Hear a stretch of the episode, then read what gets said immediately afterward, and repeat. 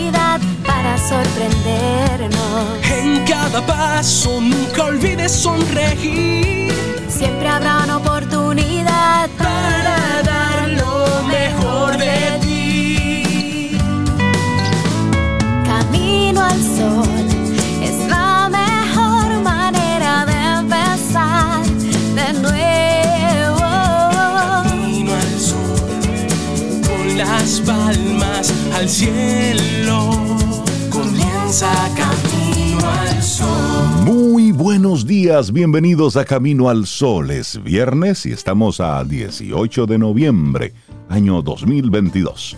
Buenos días, Cintia Ortiz, Obeida Ramírez y a todos nuestros amigos y amigas Camino al Sol oyentes. Buenos días, ¿cómo están? Hola, Rey. Yo estoy muy bien, muy, muy, muy bien. Cintia, Gaula, Laura Sofía y a todos nuestros amigos Camino al Sol oyentes. Yo espero que estén bien también.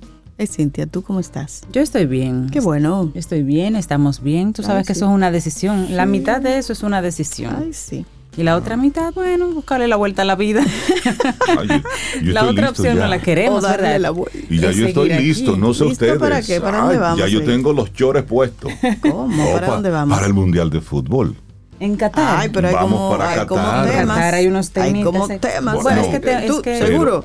Piénsalo bien. Yo lo voy a ver por televisión. Ah, Yo creo Pero- que es mejor. Pero lo- los temas que están muy calientes de Qatar 2022, ya luego hablaremos algo de eso. Está por ahí, pero no hay que perder de vista que el 20 de noviembre inicia la vigésimo segunda edición de la fase final de la Copa del Mundo.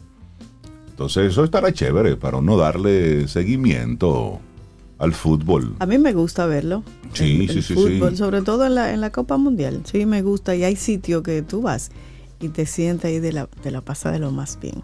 Y en la casa también entre amistades, tú ves. Sí, pero como tú dices, hay lugares y donde también ponen el juego de fútbol. Sí, Entonces esa- tú vas por el juego de fútbol y al No, final... me gusta la energía, la Sí, energía que hay- se crea mirando el juego y compartiendo y otras cosas. tú. Exactamente. Eso es. Eso es chévere. Así estamos arrancando nuestro programa Camino al Sol en un viernes, después de una semana con mucha lluvia.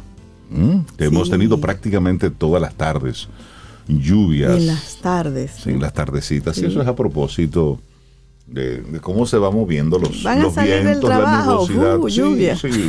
que la lluvia a las 5 de la tarde tiene como lo suyo. Ay, no. Tiene un toquecito. Tiene, tiene lo suyo, tiene lo suyo. Nuestra intención, nuestra actitud camino al sol en el día de hoy. Ay, ay, ay. Esta sí está buena. Defina mm, esa actitud. La actitud me da la ganaria. Me da la ganaria. No es siempre positiva. Es decir, usted hacer las cosas cuando usted quiere, como quiere, cuando quiere, con quien quiere. Eso no también, eso no es bueno siempre. ¿eh? Hay momentos donde, donde sí, donde es válido que usted diga, mira, no, esto no lo voy a hacer porque, porque no quiero. Y estás en tu derecho. Pero esa actitud me da la ganaria no siempre es positiva. Porque entonces te lleva a puntos de radicalización, donde estás en modo egoísmo siempre. Claro. Y eso no es sano.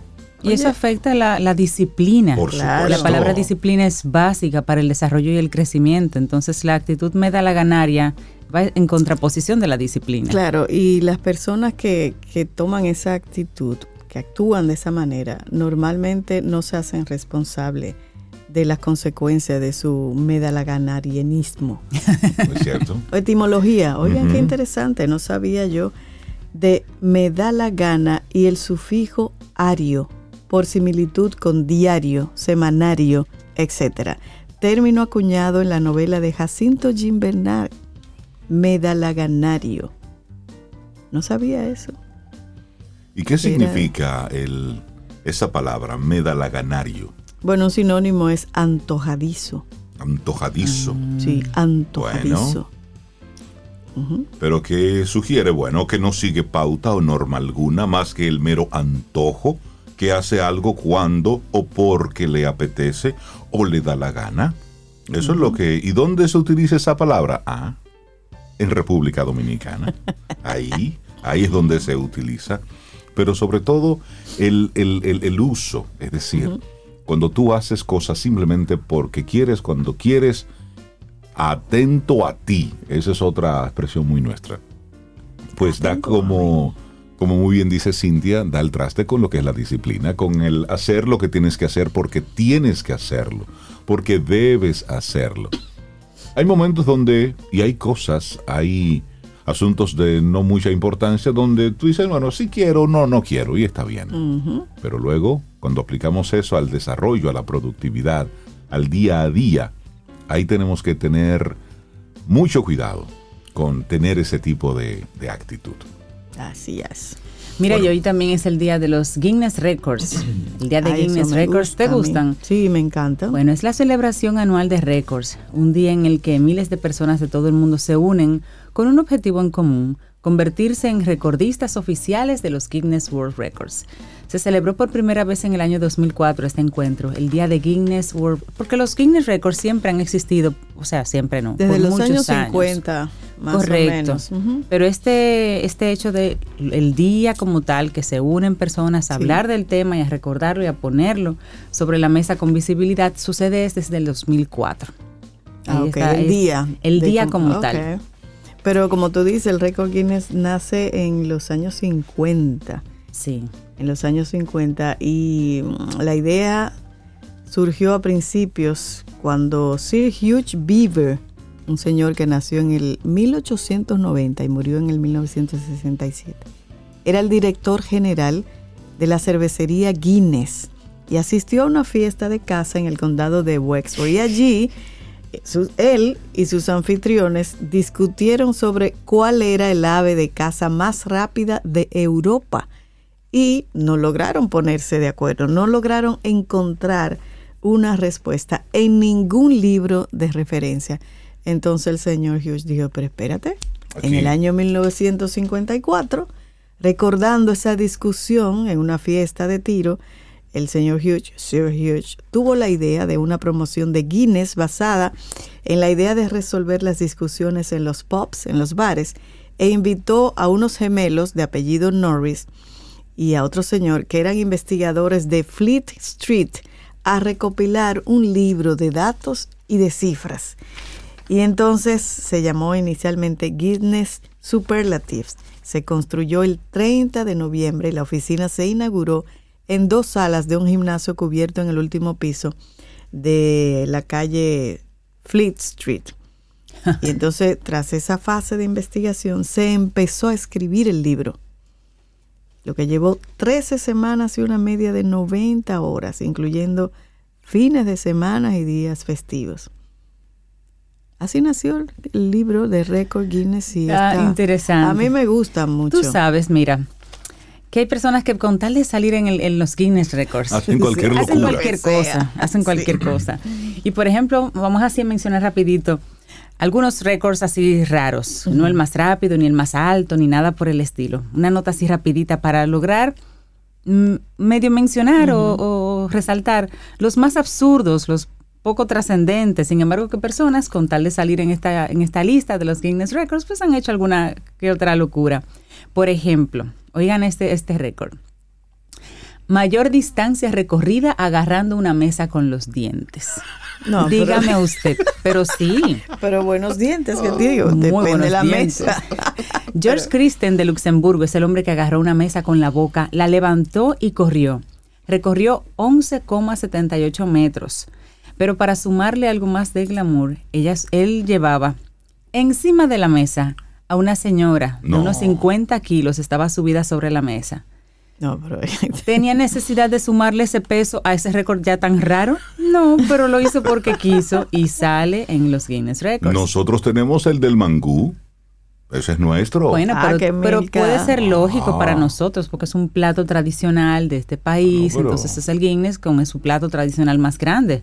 Pero el de la mesa realmente. El desfile de alpacas más grande del mundo fue uno. El- la, la mayor cantidad de personas vestidas de azules como pitufos. Ese fue otro récord. Yo creo que es momento de arrancar nuestro programa Camino al Sol. Son las 7:12 minutos en la mañana de este viernes. ¿Y cuál es el récord que usted va a romper en el día de hoy? Ah, Ah, yo te puedo decir. No, no te voy a decir. No me digas. Ahora arrancamos con música. Sí, yo creo que sí. Mira, Cintia Rey me presentó una canción ayer, él me mandó una canción. ah, yo Me estaba dijo, con él. Mira, antes, ah, Ah, sí. te va a gustar esta canción. Sí. Y obviamente, ¿por qué te gusta esa canción? La interpretación, la fuerza, la energía, la plenitud. Además el ritmo. Sí, sí, es decir, sí. inicia en un momento así muy, muy, muy calmado, muy centrado.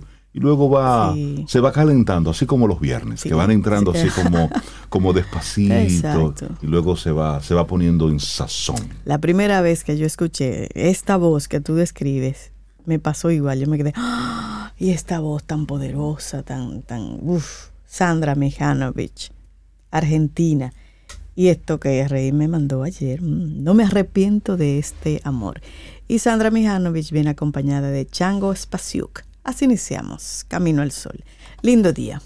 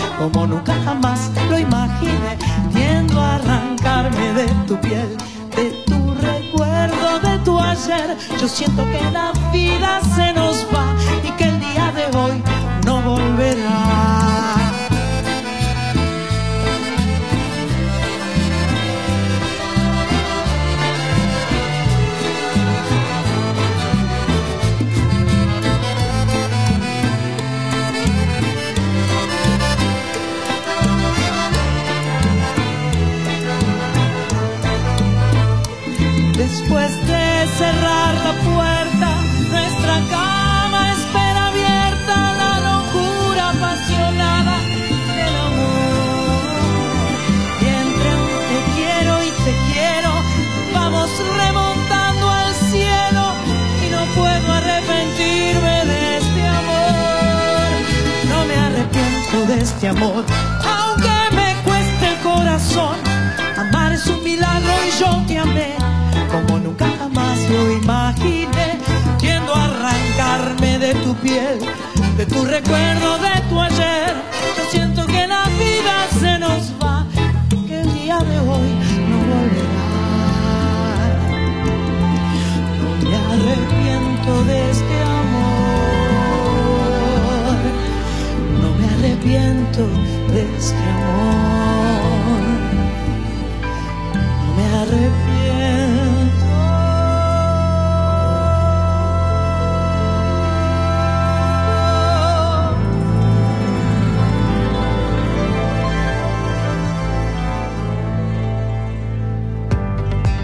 Un café.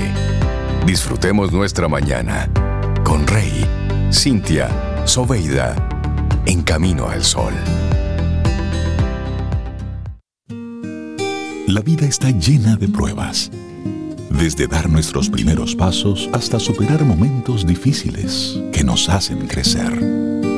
Lo más importante de toda prueba es su resultado. En Patria Rivas somos expertos en pruebas.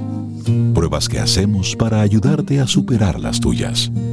Laboratorio Clínico Patria Rivas, tu mejor resultado.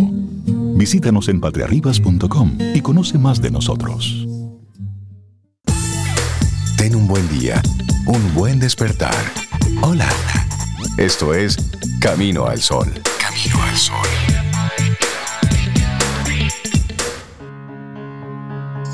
En 75 años, la labor del Banco Central ha beneficiado a la economía. La política monetaria por la estabilidad y el crecimiento, con medidas certeras y oportunas, ha abierto las puertas a múltiples oportunidades para la población.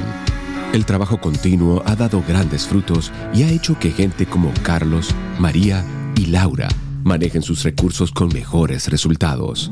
En 75 años, el Banco Central ha trabajado sin descanso, innovando permanentemente para continuar construyendo un futuro mejor. Banco Central de la República Dominicana. 75 años trabajando por una estabilidad que se siente.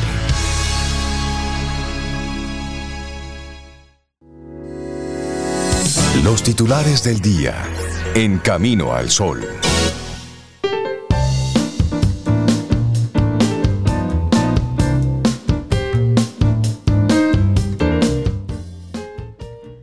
La libertad nunca es dada, se gana. Una frase de A. Philip Randolph. Seguimos avanzando en este camino al sol. Gracias por estar ahí de inmediato. Entonces te compartimos algunos de los titulares que rescatan los diferentes diarios. Abinader encarga al ministro de Educación para buscar consenso sobre la normativa 09-15. Ese tema no lo podemos soltar. Hay que darle todos los días, hay que darle seguimiento. El presidente Abinader encargó al ministro de Educación Ángel Hernández la responsabilidad de realizar los esfuerzos necesarios para lograr el consenso sobre el marco normativo de la formación inicial de los docentes, que implica la modificación de la normativa 09-15. El jefe de Estado tomó la decisión en la reunión del gabinete educativo que fue realizada el pasado miércoles en el Palacio Nacional y por supuesto se habló sobre este tema. En este sentido, Hernández dijo que organizará actividades orientadas a garantizar que todos los sectores expresen sus puntos de vista y lograr el consenso esperado. Él destacó lo siguiente. La educación del país reclama unidad de criterios en torno a políticas fundamentales, como lo es la formación con calidad de los docentes. Todos los sectores, incluida la prensa especializada, serán convocados para lograr definir una política coherente de formación de docentes. Son, ¿sabe qué? Este tipo de, de conversaciones deberían ser abiertas, públicas. Deberíamos tener ahí una transmisión en vivo de ese tipo de conversaciones, ¿sabes? Porque aquí, está, aquí se está definiendo, es el futuro de la educación de nuestro país. Claro. Y hay que ver así en vivo cuáles son las diferentes posturas que tienen algunos sectores. Que una cosa es en privado y otra cosa es en público. Entonces, Claro. una reunión de esta naturaleza, a mí como ciudadano, por ejemplo, me gustaría ver eso, participar, ver cuáles son las diferentes posiciones, porque en un diario no es posible recoger todo lo que allí sucede. Se destacan diferentes cosas, lo más importante, pero hay unos micromensajes que se nos van, que se van perdiendo, que no necesariamente se pueden rescatar. Así es que Y, ah, me parece bien. Y apoyando eso que tú dices, yo no entiendo qué es lo que hay que revisar. No. Digo, tal vez hay muchísima conciliar. información que yo no tengo. Exacto.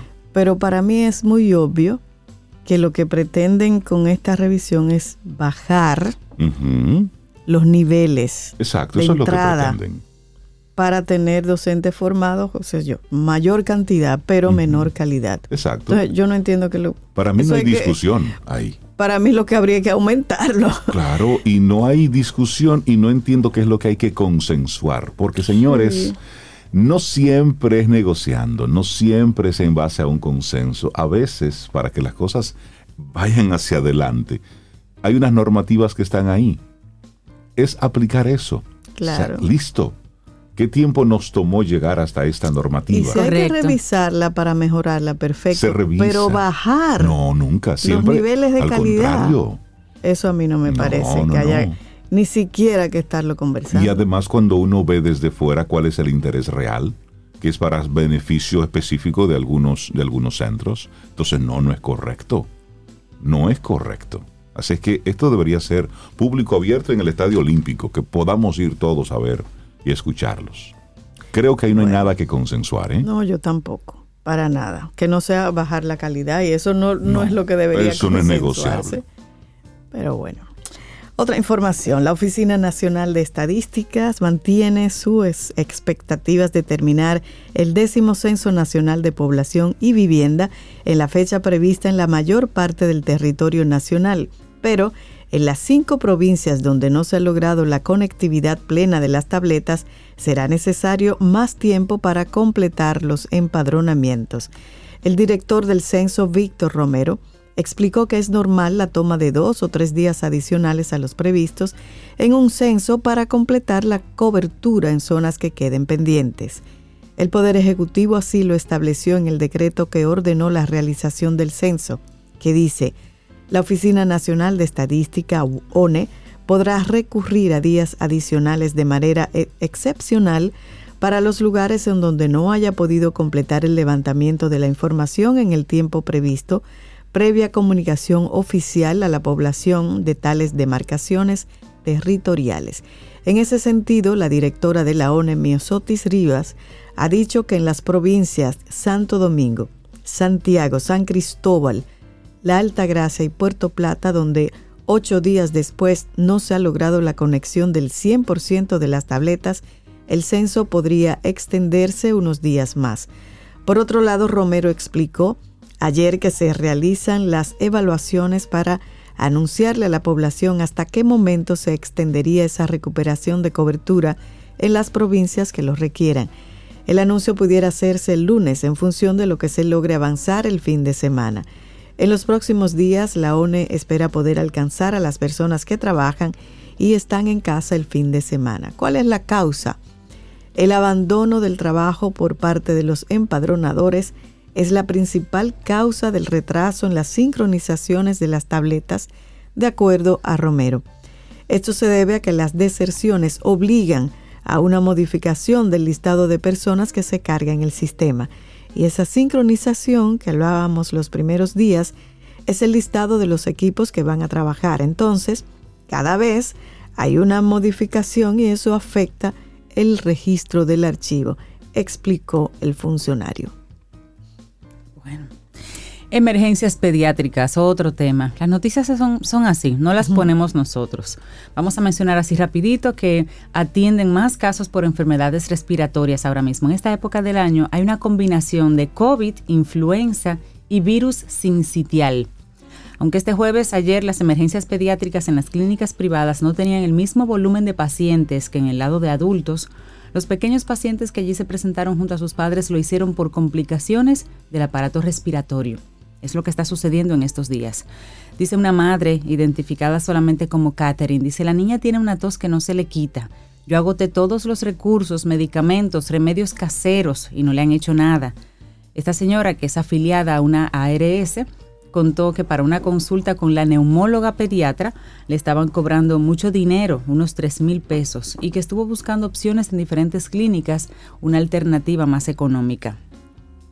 Eladio Pérez, que es el viceministro de Salud Colectiva, dice que estamos en un periodo de influenza estacional, que hay que tomarlo en cuenta. Esto lo dijo en el marco de un evento en el que estaba en el día de ayer. Dice, estamos en un periodo de influenza estacional. Invitó a toda persona que sienta síntomas de un proceso gripal a utilizar mascarillas para evitar la diseminación del virus que ha causado la infección. Dice, tenemos desde hace meses la presencia de estas subvariantes de Omicron, BQ.1, BQ.1.1 y XBB.1, que pudieran llevar un aumento de casos, pero hasta ahora no hemos podido evidenciarlo. Como hemos visto a nivel internacional, coincidencialmente, la OMS emitió una alerta porque hay un aumento de casos de COVID en el mundo, en otras zonas del mundo exhortó a la población a, mantener las medidas de higiene y a vacunarse, porque lo que queremos es captar casos a tiempo. Sobre el virus sincitial, que también mencionó, explicó que la mayor población de riesgo es la de bebés recién nacidos.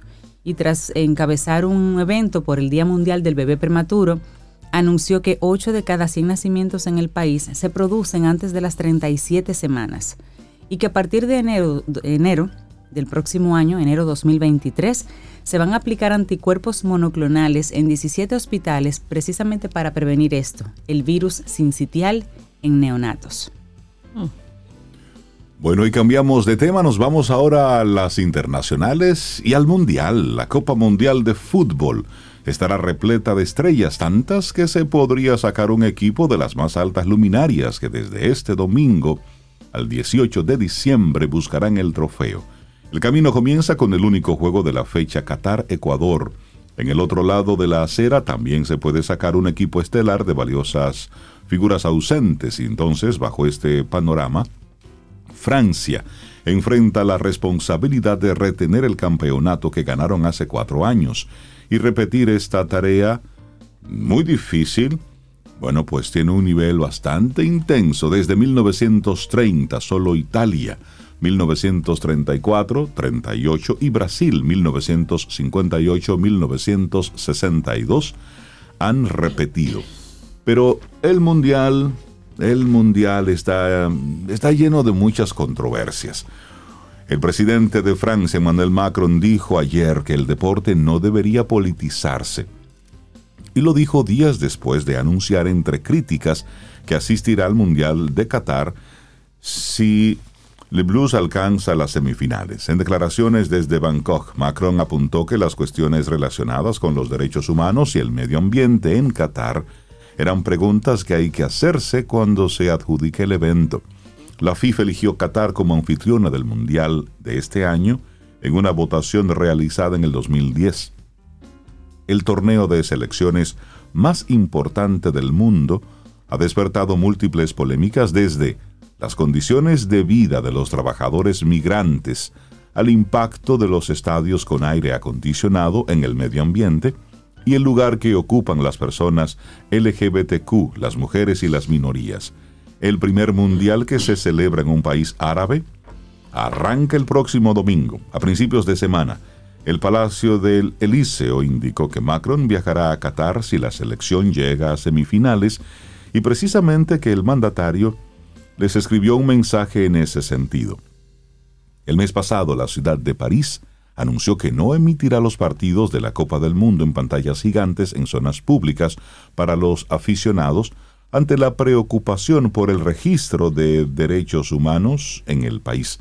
A pesar de que Francia es la campeona defensora, hay otras ciudades del país que adoptaron la misma medida.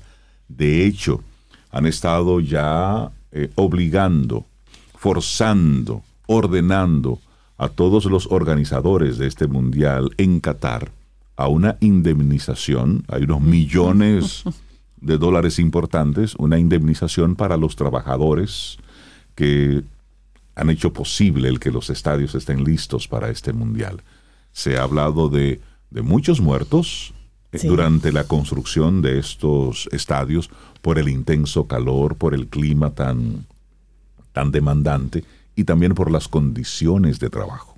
Sí, ¿no? Y, los precios de los hoteles se han disparado. Se espera eh, recibir a 1,5 millones de aficionados y sobre todo para viajar a Doha, para apoyar a, a cada país. Y no hay hoteles suficientes. Entonces, Rey, si tú quieres ir para allá, tienes que buscarte en un hotel ahí. Bueno, este es uno de los más caros, de Doha. 3.189 euros por noche. Hay otros que te van a costar 5 mil euros y otros que más adelante podemos decir, porque están haciendo uno que son eh, como yates, hoteles. Hoteles en yates. Pero tú sabes Eso- que esto del mundial en Qatar va mucho más allá. Oigan esto, los folletos oficiales que están circulando en redes sociales sobre las reglas que deben seguir los fanáticos que acudan al mundial de Qatar incluyen recomendaciones a las mujeres sobre la vestimenta. Hombros y rodillas deben estar cubiertos. El problema es que no es verdad. Si bien el comité organizador sugiere que los fanáticos respeten la cultura, nadie será detenido o expulsado del mundial por la elección de la ropa. Eso va a ser un tema. Eso, eso va a ser un tema. Eso va a ser, esto va a ser un tema. Pero bueno, el próximo domingo arranca el mundial. Así es. Bueno, vamos a, a otra noticia. El telescopio espacial James Webb detecta galaxias tempranas. Ay, sí, está encontrando brillantes galaxias tempranas que hasta ahora permanecían ocultas de la vista, incluyendo una que pudo haberse formado apenas 350 millones de años después del Big Bang. Ah, eso es reciente. Sí, mm, 350 millones de añitos, eso no es nada. Nada. Un grupo de astrónomos dijo el jueves que en caso de que se verifiquen los resultados, este descubrimiento superaría a la galaxia más lejana descubierta por el telescopio espacial Hubble, que identificó una que se formó 400 millones de años después del inicio del universo. Lanzado en diciembre de 2021 como sucesor del Hubble, el telescopio Webb ha encontrado indicios de que las estrellas pudieron formarse antes de lo que se pensaba, tal vez en el primer par de millones de años después de la creación. Un equipo internacional encabezado por Rohan Naidu del Centro Harvard Smithsonian de Astrofísica detalló los descubrimientos más recientes del web a la publicación Astrophysical Journal. El artículo detalla dos galaxias excepcionalmente brillantes. La primera de ellas, posiblemente formada 350 años después del Big Bang, y la otra 450 millones de años después. Naidu dijo que se necesitan más observaciones de infrarrojo por parte del web antes de decir que se trata de un nuevo récord de distancia. Oh, récord. Hablando Y de récord. está cambiando. anoten por ahí. Sí, sí, sí. sí, sí. Mira, y ya pasaron los Grammy Latinos 2022. Ujú. El gran ganador de esa noche, señores, Jorge Drexler, se coronó con seis Grammy Latinos, seis estatuillas. Qué bueno, qué Sí, bueno. sí, sí. Hay muchos otros ganadores ahí, pero qué bueno que Bueno, que Jorge Drexler con esta Guerra carrera también tan, tan Sí, Juan Luis álbum. Guerra, bueno, entre Mar y Palmeras ganó como el mejor álbum de merengue y o bachata. Es decir, la, la grabación de Entre Mar Qué y Palmeras. sí. Sí, que de hecho esto es, es un- fue un audiovisual. Sí. Así es que felicitamos a, a Juan Luis y a nuestro buen amigo Alan Leshorn, el ingeniero de Sí. sonido que estuvo ahí lidiando con ese viento para que ese viento no entrara en los micrófonos. Bueno, un desafío. Sí, pero muchísimas felicidades y eso, eso son buenas noticias, cosas buenas que se esté premiando, pues por supuesto, ese, ese trabajo tan, tan bello que se hizo en una época de pandemia. en época de pandemia. trabajo. Sí. muy, muy, muy hermoso. Y me alegra mucho, tú sabes, la carrera de Jorge Drexler que sea reconocida en este, en este momento. Otros ganadores, Carlos Vives, ganó como mejor álbum tropical contemporáneo. Mira, Fito Y la Páez ganó. señora. Fito Páez ganó también. Sí, Fito Páez. Fito Páez tiene gente Fito. que le ¿Cuál de gusta y hay personas que no les gusta. Ah, A nosotros nos gusta. A mí me A mí me gusta. Fito Páez. Nos gusta Fito ¿Cuál Páez. canción Es un personaje Oh, además. Fue la que ganó como Mira, canción y de rock. entregaron, sí, y entregaron el premio a la señora Ángela Álvarez, de 95 años. ¿Ustedes recuerdan que mencionamos el caso de ella? Sí, sí, Así ganó. como, sí, ella ganó. Ay, pero qué bien. Y agradeció el premio y lo dedicó al pueblo cubano y a su familia. Con 95 años, un, un premio grande. Y ella ganó mejor artista nuevo. Sí. Ahí hubo wow, un qué empate. interesante. Sí. 95 años es artista nueva. Qué bueno. Me encanta eso. Mira, tú sabes que Fito Páez ganó mejor canción de rock con lo mejor de nuestras vidas. ¿Te parece si, si lo bueno, escuchamos vamos a buscarla, para ¿eh? conectar? Lo mejor de nuestras vidas. Sí, pero muchas cosas chéveres. Mark Anthony también ganó. eh, Ahí se presentó, ¿tú sabes quién se presentó? Cristina Aguilera. Ah, que no se parece a. Cristina Aguilera. Cristina. imagen, Cuando imagen, cantó, ya tú sabes que esa es Ah, Cristina, claro, pero su claro. físico ha cambiado. Mira, y el mejor álbum de jazz. Mirror Mirror con Elian Elías, Ah. Chick Corea y Chucho Valdés. Ah, caramba, pero ay, ¿cómo- Caramba.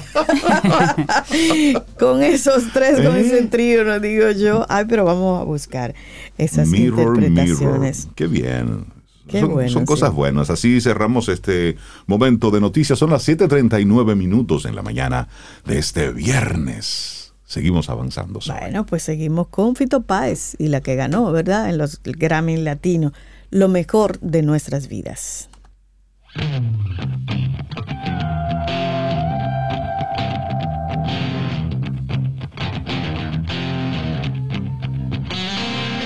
Este es mi tiempo, leo libros, nunca me muerden. Este es nuestro tiempo, los villanos no saben leer ni hablar. Este es mi tiempo, el dinero es el único Dios real. Este es nuestro tiempo, cada vez tengo más ganas de pelear.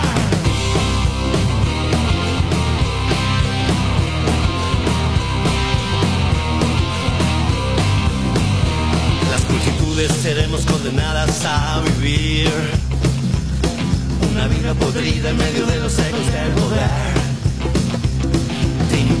Al matadero, asesinan animales sin cesar.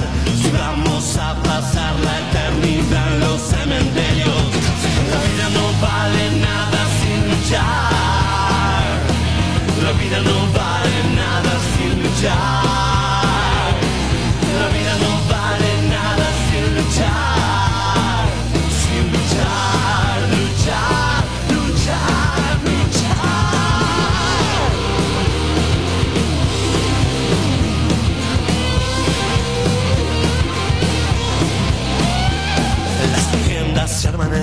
Editoriales.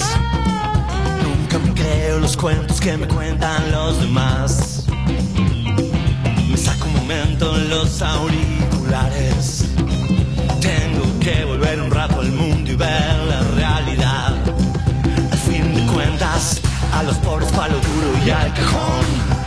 Mi país es una herida que no para de sangrar.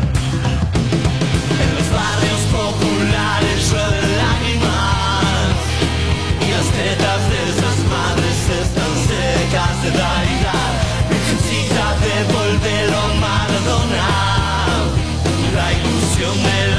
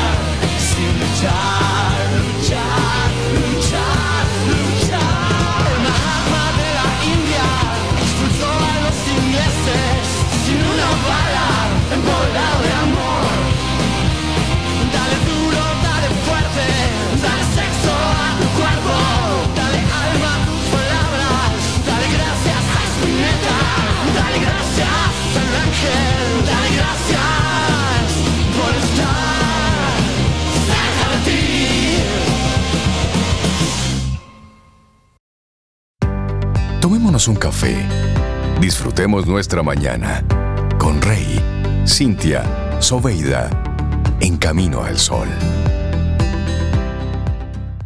Finalmente llegó, ya lo tenemos. Panini presenta la colección oficial de estampas de la Copa Mundial de la FIFA Qatar 2022. 32 selecciones buscan convertirse en el próximo campeón del mundo. Muchas estampas especiales. Fanático, prepárate para llenar el icónico álbum del evento deportivo más grande del año. Coleccionemos juntos una pasión que se comparte. ¡Toma! De venta disponible en Supermercados Nacional, Jumbo, Casa Cuesta, Juguetón y Cuesta Libros.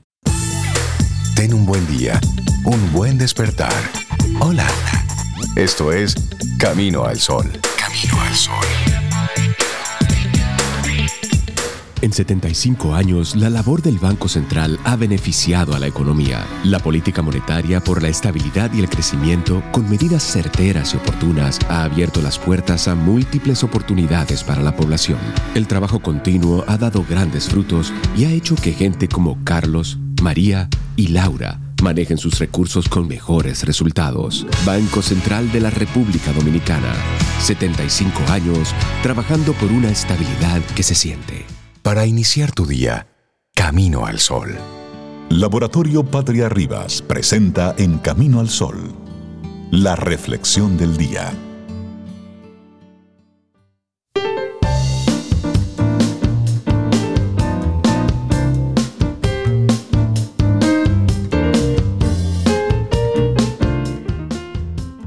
Una frase de Mahatma Gandhi decía, la libertad no es digna de tener, sino incluye la libertad de cometer errores.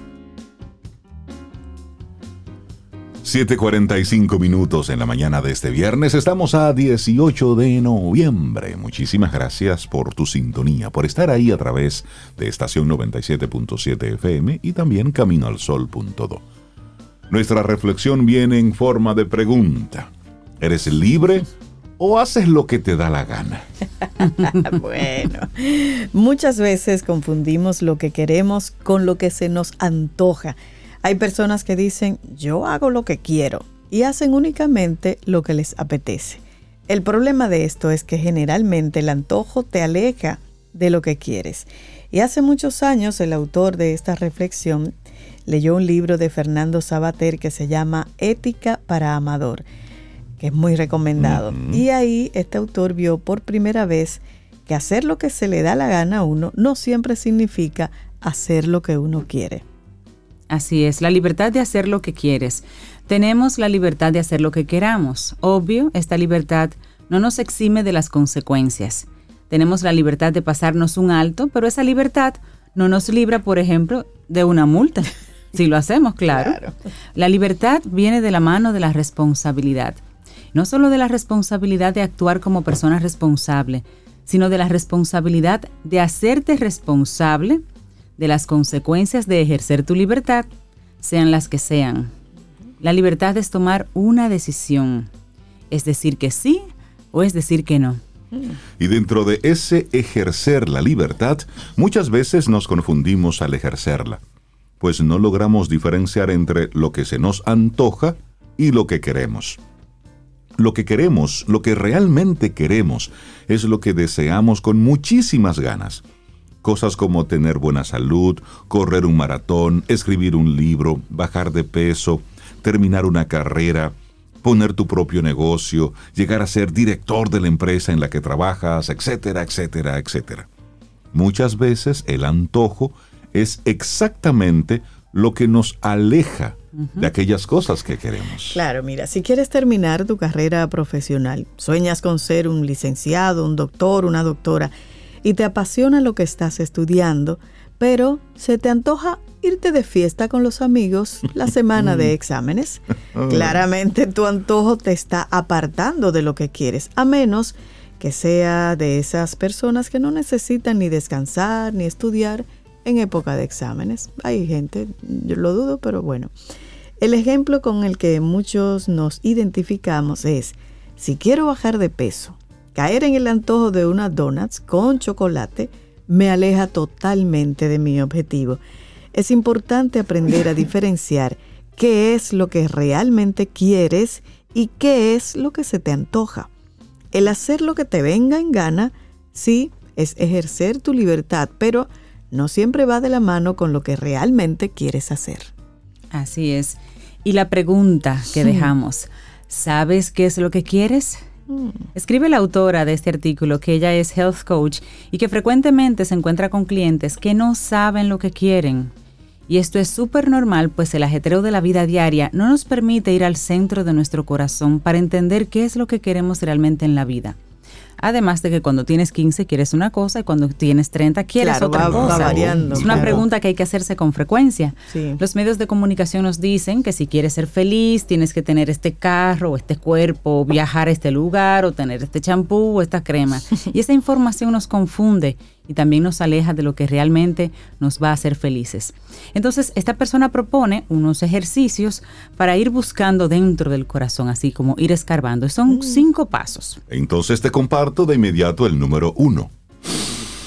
Imagina tu vida ideal dentro de cinco años. Descríbela.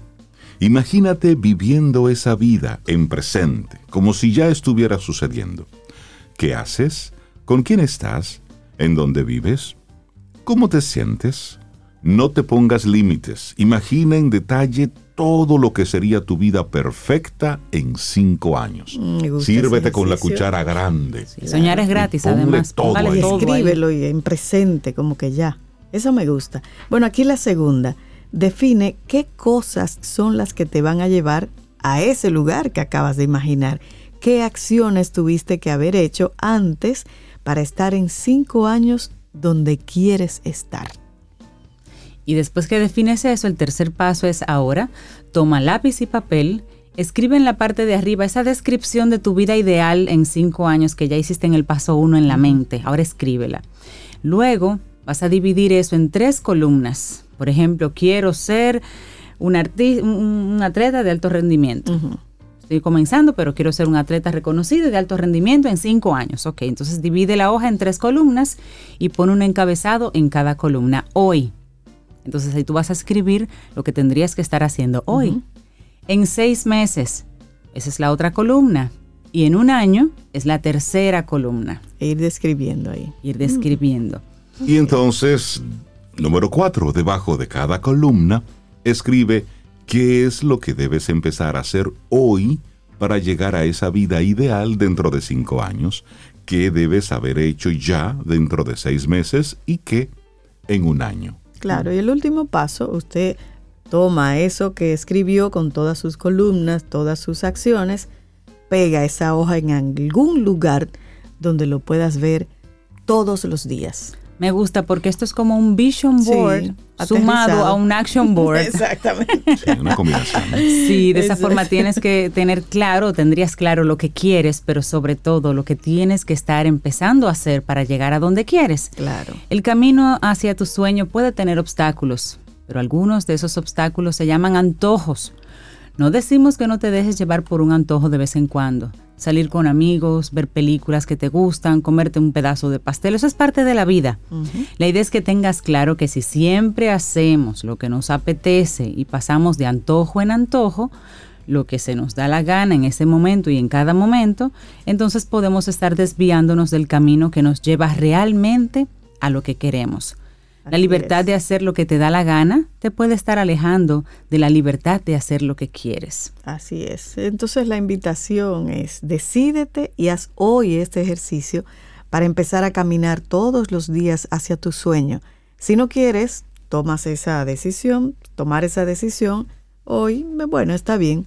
Solo toma en cuenta y ojo, que al no decidir, estás tomando una decisión. También estás Y decidiendo. cada decisión, decisión tiene una consecuencia. Allá tú. Allá tú. Es como ya te dijimos.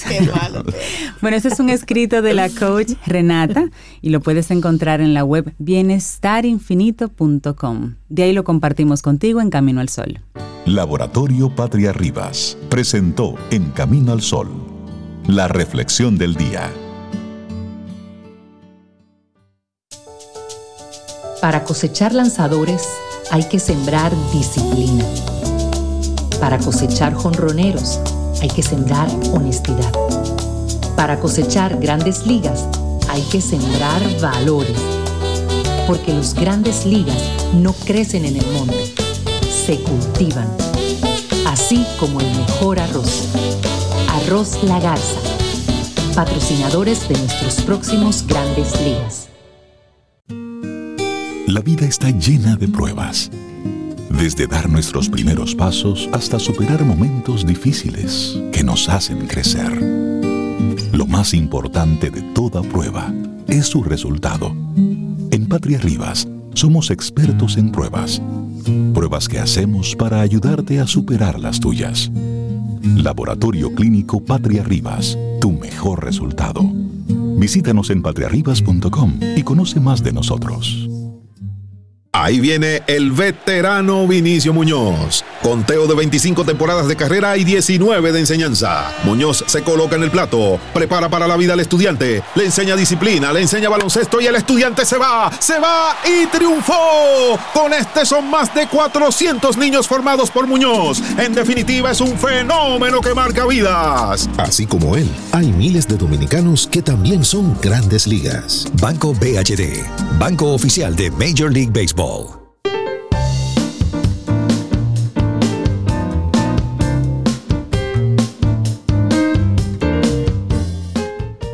La libertad no consiste en hacer lo que nos gusta, sino en tener el derecho a hacer lo que debemos. Una frase del Papa Juan Pablo II. Seguimos con Camino al Sol, 7.55 minutos en la mañana de este viernes. Estamos a 18 de noviembre. Al parecer, algunos Camino al Sol oyentes como que les sirvió la reflexión que compartimos hace unos minutos, sí, porque hay como unas ronchas por ahí. No se pongan De así, verdad, no, no, no. bravito, ¿y por- sí, sí, sí. ¿y por qué? Es una elección. Claro. Eso de hacer lo que usted quiere, cuando quiere y como quiere, sí está bien. Pero recuerda, una cosa es hacer lo que tú realmente quieres hacer y una muy diferente son los antojos. Y creo que nos quedó bastante claro. Claro, así es. Y si yo tengo el antojo de irme para las terrenas ahora, No puede Para porque irme el embajador que te recibe allá está aquí. está aquí. El, el que otorga el permiso, el, el que sello. otorga el permiso está aquí. El sello Camino al Sol digo, allá. puedes ir, Bienvenido. pero no hoy. ¿Cuántos días va a estar por acá? Daniel Abreu, nuestro buen amigo, que siempre nos acompaña para hablar sobre, sobre ecología, sobre la naturaleza, sobre la sostenibilidad de este, de este nuestra única nave espacial. Nos acompaña desde la comunidad de las terrenas. Lo tenemos aquí hoy en vivo. Hola Daniel, ¿cómo estás? Excelentemente bien, muy feliz de estar compartiendo en vivo. Y hoy también es un día muy interesante porque cada año se realiza una cumbre mundial de cambio climático. Eso es un ritual internacional anual. Y el día de hoy termina la cumbre de este año que se está haciendo en Egipto que por lo que yo he visto en, en las redes del Ministerio de Medio Ambiente de República Dominicana, parece que es la delegación más grande que ha tenido el país en su historia.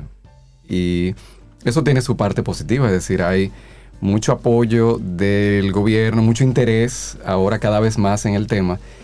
Y muchas personas se preguntan, ¿y cuáles son los resultados? ¿Y cómo eso se refleja en la práctica, en el terreno?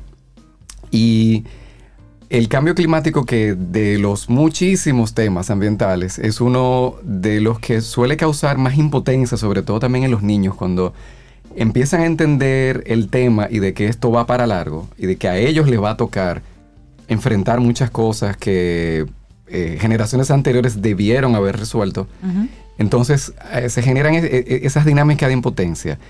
Y yo he querido traer algunas buenas noticias, algunos avances, cosas concretas que a mí me consta de que se está avanzando, cosas que se están haciendo, cosas positivas, soluciones.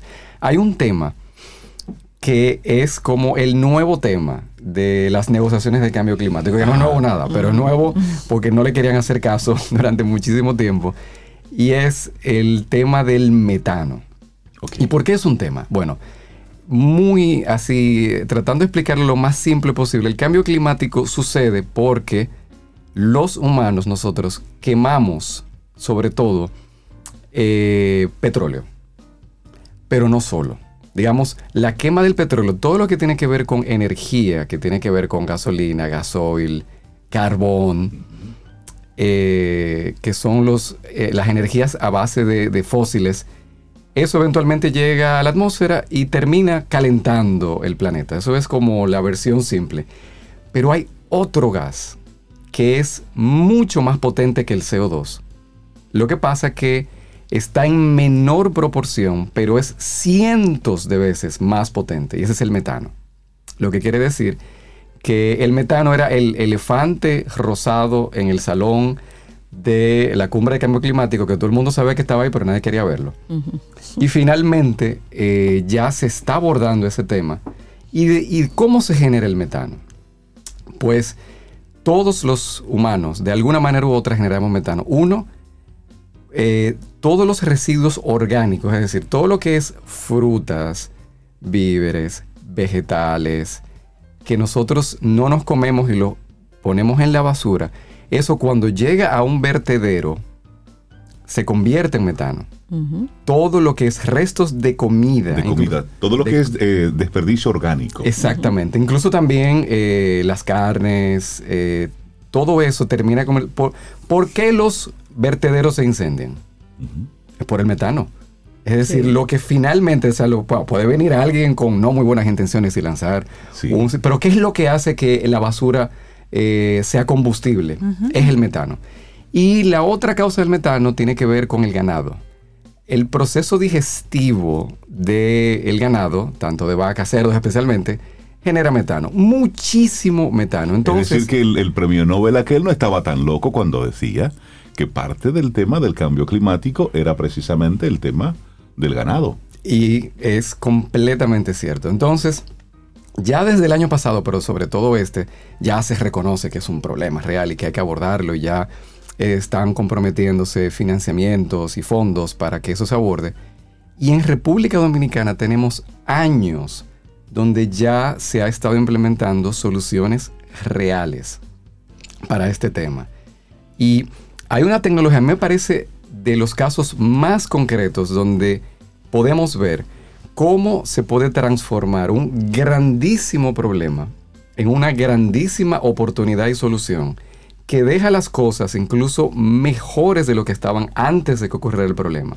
Existe una tecnología que se llama biodigestor. Biodigestor, el biodigestor es un- una máquina, una, una tecnología que puede tener diferentes formatos, pero en resumen lo que hace es toma ese metano, ya sea de, los desperdicios orgánicos o de eh, el ganado, del proceso digestivo del ganado, y lo capta. En vez de que se vaya a la atmósfera, se va a, a un tanque, se va a un recipiente, y eso se convierte, uno, en gas de cocinar. Y se puede convertir en energía eléctrica. A tal punto, y esto, y, y aquí es donde quiero llegar a la parte concreta, sobre todo en la, en, el- en la zona del Cibao de República Dominicana, existen decenas de fincas dominicanas que ya tienen esta tecnología desde hace más de 10 años. Y esta tecnología, para que tengan una idea de, del- de lo que es encontrar una solución, el- un biodigestor puede generar tanta energía eléctrica que fincas que solían tener una factura eléctrica de más de 200 mil pesos al mes, con un biodigestor la factura está en cero. ¿Cómo? Cero. Cero. Y la inversión, porque uno dirá, bueno, pues eso tiene que ser muy caro, porque si una tecnología así tiene que ser... co-". La inversión se puede recuperar en menos de tres años. O sea, es una tecnología relativamente barata. Estamos hablando para la escala. Una finca de esa escala, ese, esa tecnología puede costar, qué sé yo, eh, 3, 4 millones de pesos. Que cuando tú sacas lápiz y calculas el costo de energía, o sea, muchas de esas Claro. fincas le están vendiendo energía al gobierno porque tienen excedente de energía. Entonces estamos hablando de una situación donde había una finca que estaba contribuyendo con el calentamiento global. Implementa una tecnología de un día para otro, está ganando dinero. O sea, dejó de ser un problema ambiental. Y se convierte en una solución. En una solución y Qué en un negocio. beneficiosa. Y en un negocio. o sea, y, ¿Y qué es lo que a mí me llama la atención? Que hay muchísimos dueños de finca que no saben que esa tecnología existe. Es más, como muchos caminos solo oyentes, yo creo que ya se llevaron la pista.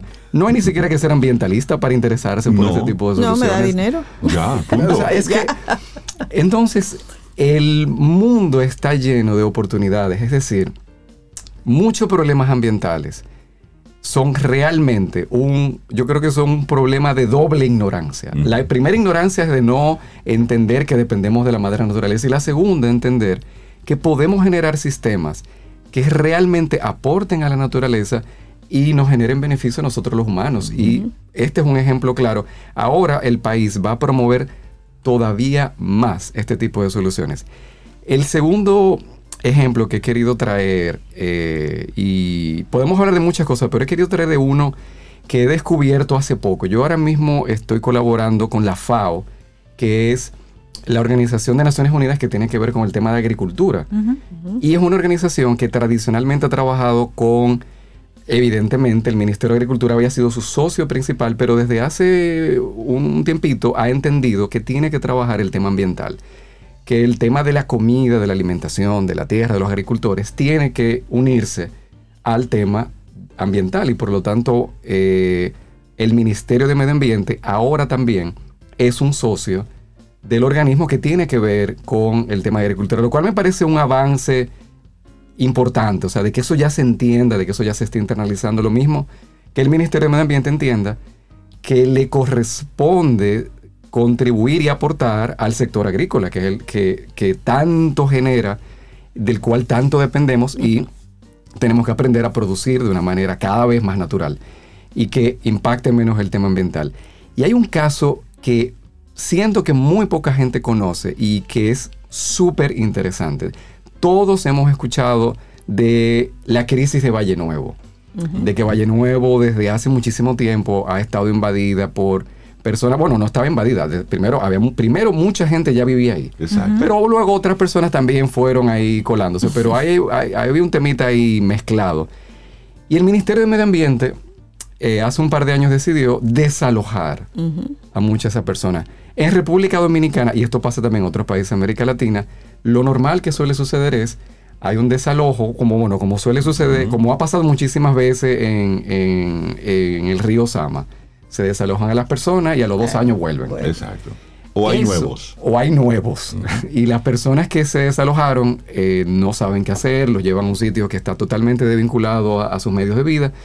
Y eso, había un temor de que eso ocurriera en Valle Nuevo, que luego que tú desalojas a esas personas, que a, a los seis meses, como suele pasar en este país, que ya todo el mundo se olvidó, Van a volver. regresaron. Y pasó algo interesante. Una comunidad que la sacaron completa de Valle Nuevo, el gobierno eh, hizo una intervención que, que no siempre hace, que fue que se organizó y se coordinó.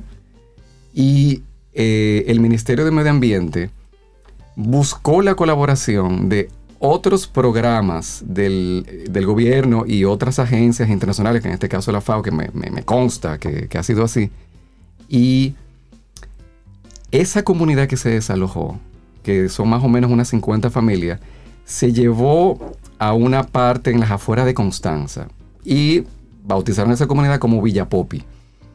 Eh, y no tiene nada que ver con, Con. Popol, sí, eso es- yo no sé por qué se llama así, pero Ni con Punta Popi allá en la terrena tampoco. tampoco. Y esa comunidad se ha terminado convirtiendo en un referente porque se organizaron también que ellos se han convertido en productores eh, organizados que ahora están cultivando la tierra. Bueno, el gobierno le facilitó sus alojamientos, sus casas, o sea, digamos que el gobierno hizo su trabajo, pero ellos se organizaron y ahora es la primera comunidad que se conoce como una comunidad de agricultura familiar. Todos son familias que producen alimentos y lo venden. Y ahora están generando suficientes recursos como cooperativa de toda la comunidad que ya no tienen necesidad de volver a Valle Nuevo porque ya tienen un nuevo bueno. medio de vida. Y ahora, eh, de hecho, eh, una, cadenas de hoteles, conociendo el caso y reconociendo eh, el avance de esta comunidad, han decidido comprarle la producción que genera esta comunidad. Entonces aquí tenemos un caso de una crisis, un problema que era una, una comunidad que estaba eh, habitando en una de las zonas ecológicas más sensibles del país, se desaloja y ahora se convierten, y ojo, cultivan de manera orgánica, de manera natural. de o sea, estamos hablando que, que también eh, es, es, es un avance, o sea, no, no es cualquier tipo de cultivo. Y que tú has haciendo. dado, eh, has dicho algo importante, se organizaron. Es decir, el gobierno en esta ocasión actuó de forma organizada, se dejó asesorar y esto fue más allá que un caso político, sino que se, eh, había una intención, o por lo menos de, se desprenden de tus palabras, que había una intención de lograr algo positivo Y la esta comunidad gente. se organizó, y quiero terminar aquí, que el caso de esta comunidad eh, se ha llegado a reconocer tanto. Porque ¿cuál, cuál, era, ¿cuál es uno de los principales problemas de este tipo de organizaciones? Porque 50 familias sigue siendo un grupo pequeño. Eh, el gobierno no tenía legislación para comprarle, por ejemplo, los programas de alimentación de las escuelas, eh, Inespere y para los caminos al oyentes de otros países, el organismo del Estado que digamos que distribuye comida gratuita en muchas comunidades, no tenían eh, política de poder comprar a tan pequeño volumen como y gracias a esta experiencia, el presidente de la República emitió un decreto ordenando que producciones comunitarias a este nivel, el gobierno tenía que atenderlas y poder comprarlas. Es decir, que ya no estamos hablando del caso aislado de una comunidad como, como algo anecdótico, sino algo que ha impactado en la política del país entero. Así que ahí podemos saber que se pueden hacer las cosas bien, que tenemos referentes, que la próxima vez que pensemos, este país todo va mal, aquí no se puede hacer, mm, no es cierto. Hay cosas, cosas. que se hacen bien y tenemos que conocerlas para poder promover que se sigan haciendo. Daniela Abreu, gracias por, dar, por darnos ese, ese respiro en el día de hoy, darnos ese, ese buen balde de agua fresca, de saber que hay cosas que van, que van bien. Y sí, lo sabemos. Y hay que apostar a, a eso, porque cuando nosotros queremos, podemos, y lo hacemos muy bien. Sí, sí, siempre y cuando queremos. Daniel, muchísimas gracias. Siempre. Y una cancioncita que quise compartir hoy de el grupo de música, un grupo muy popular de los años 70-80, que eh, es de los grupos que tiene en su nombre todos los elementos de la naturaleza, casi Earth, Wind and Fire. Me encanta. Con, eh, para esto, para los fans de los Beatles, eh, dicen que este es la- el mejor cover que jamás se haya hecho de la canción de los Beatles. Yo no sé si es verdad, pero uno de los que más me gusta también. Got to get you into my life, así se llama. Gracias, Daniel. Lindo día para ti.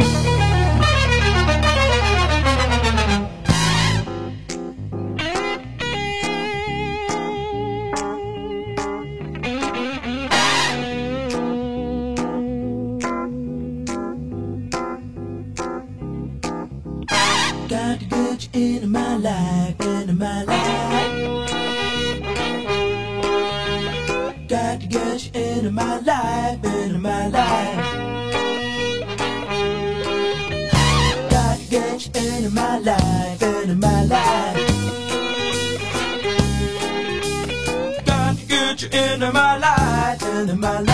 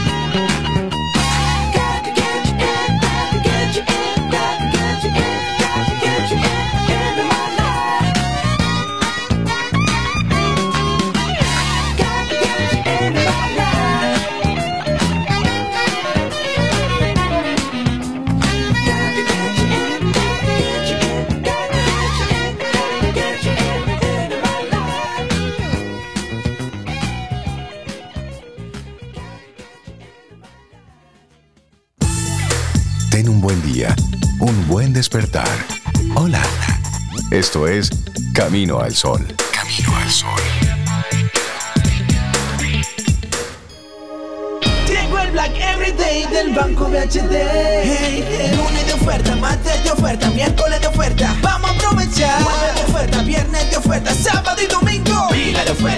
El Black Everyday del Banco BHD, este mes de Black Friday todos los días son de ofertas. Al comprar con tus tarjetas de crédito o en cuotas BHD, aprovecha hasta 60% de ahorro en comercios seleccionados. Conoce todas las ofertas en bhd.com.do. Banco BHD.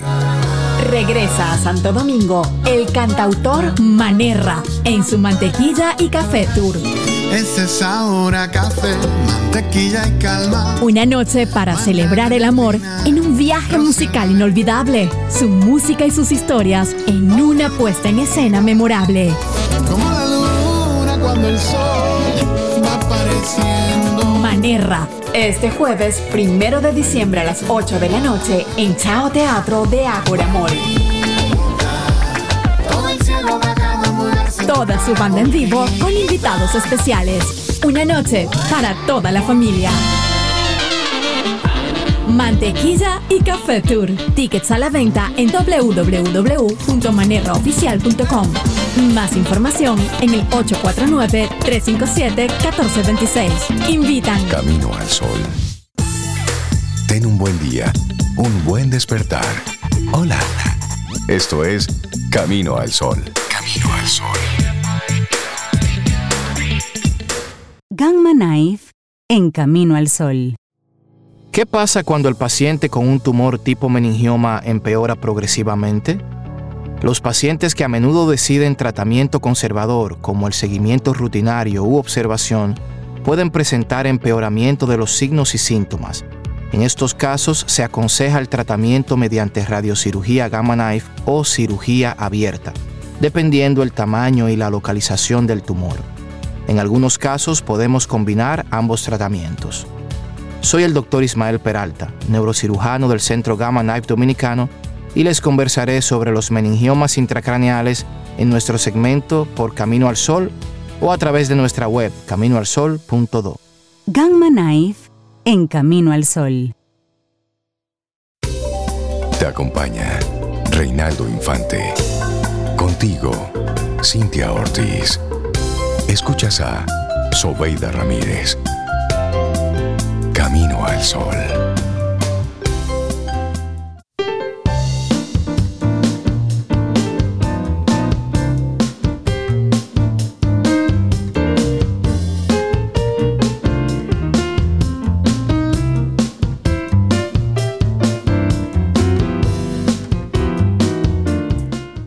Y la próxima semana tenemos una nueva entrega de Quien Pregunta Aprende con Escuela Sura, ese maravilloso segmento que hacemos con nuestros buenos amigos de Seguros Sura República Dominicana.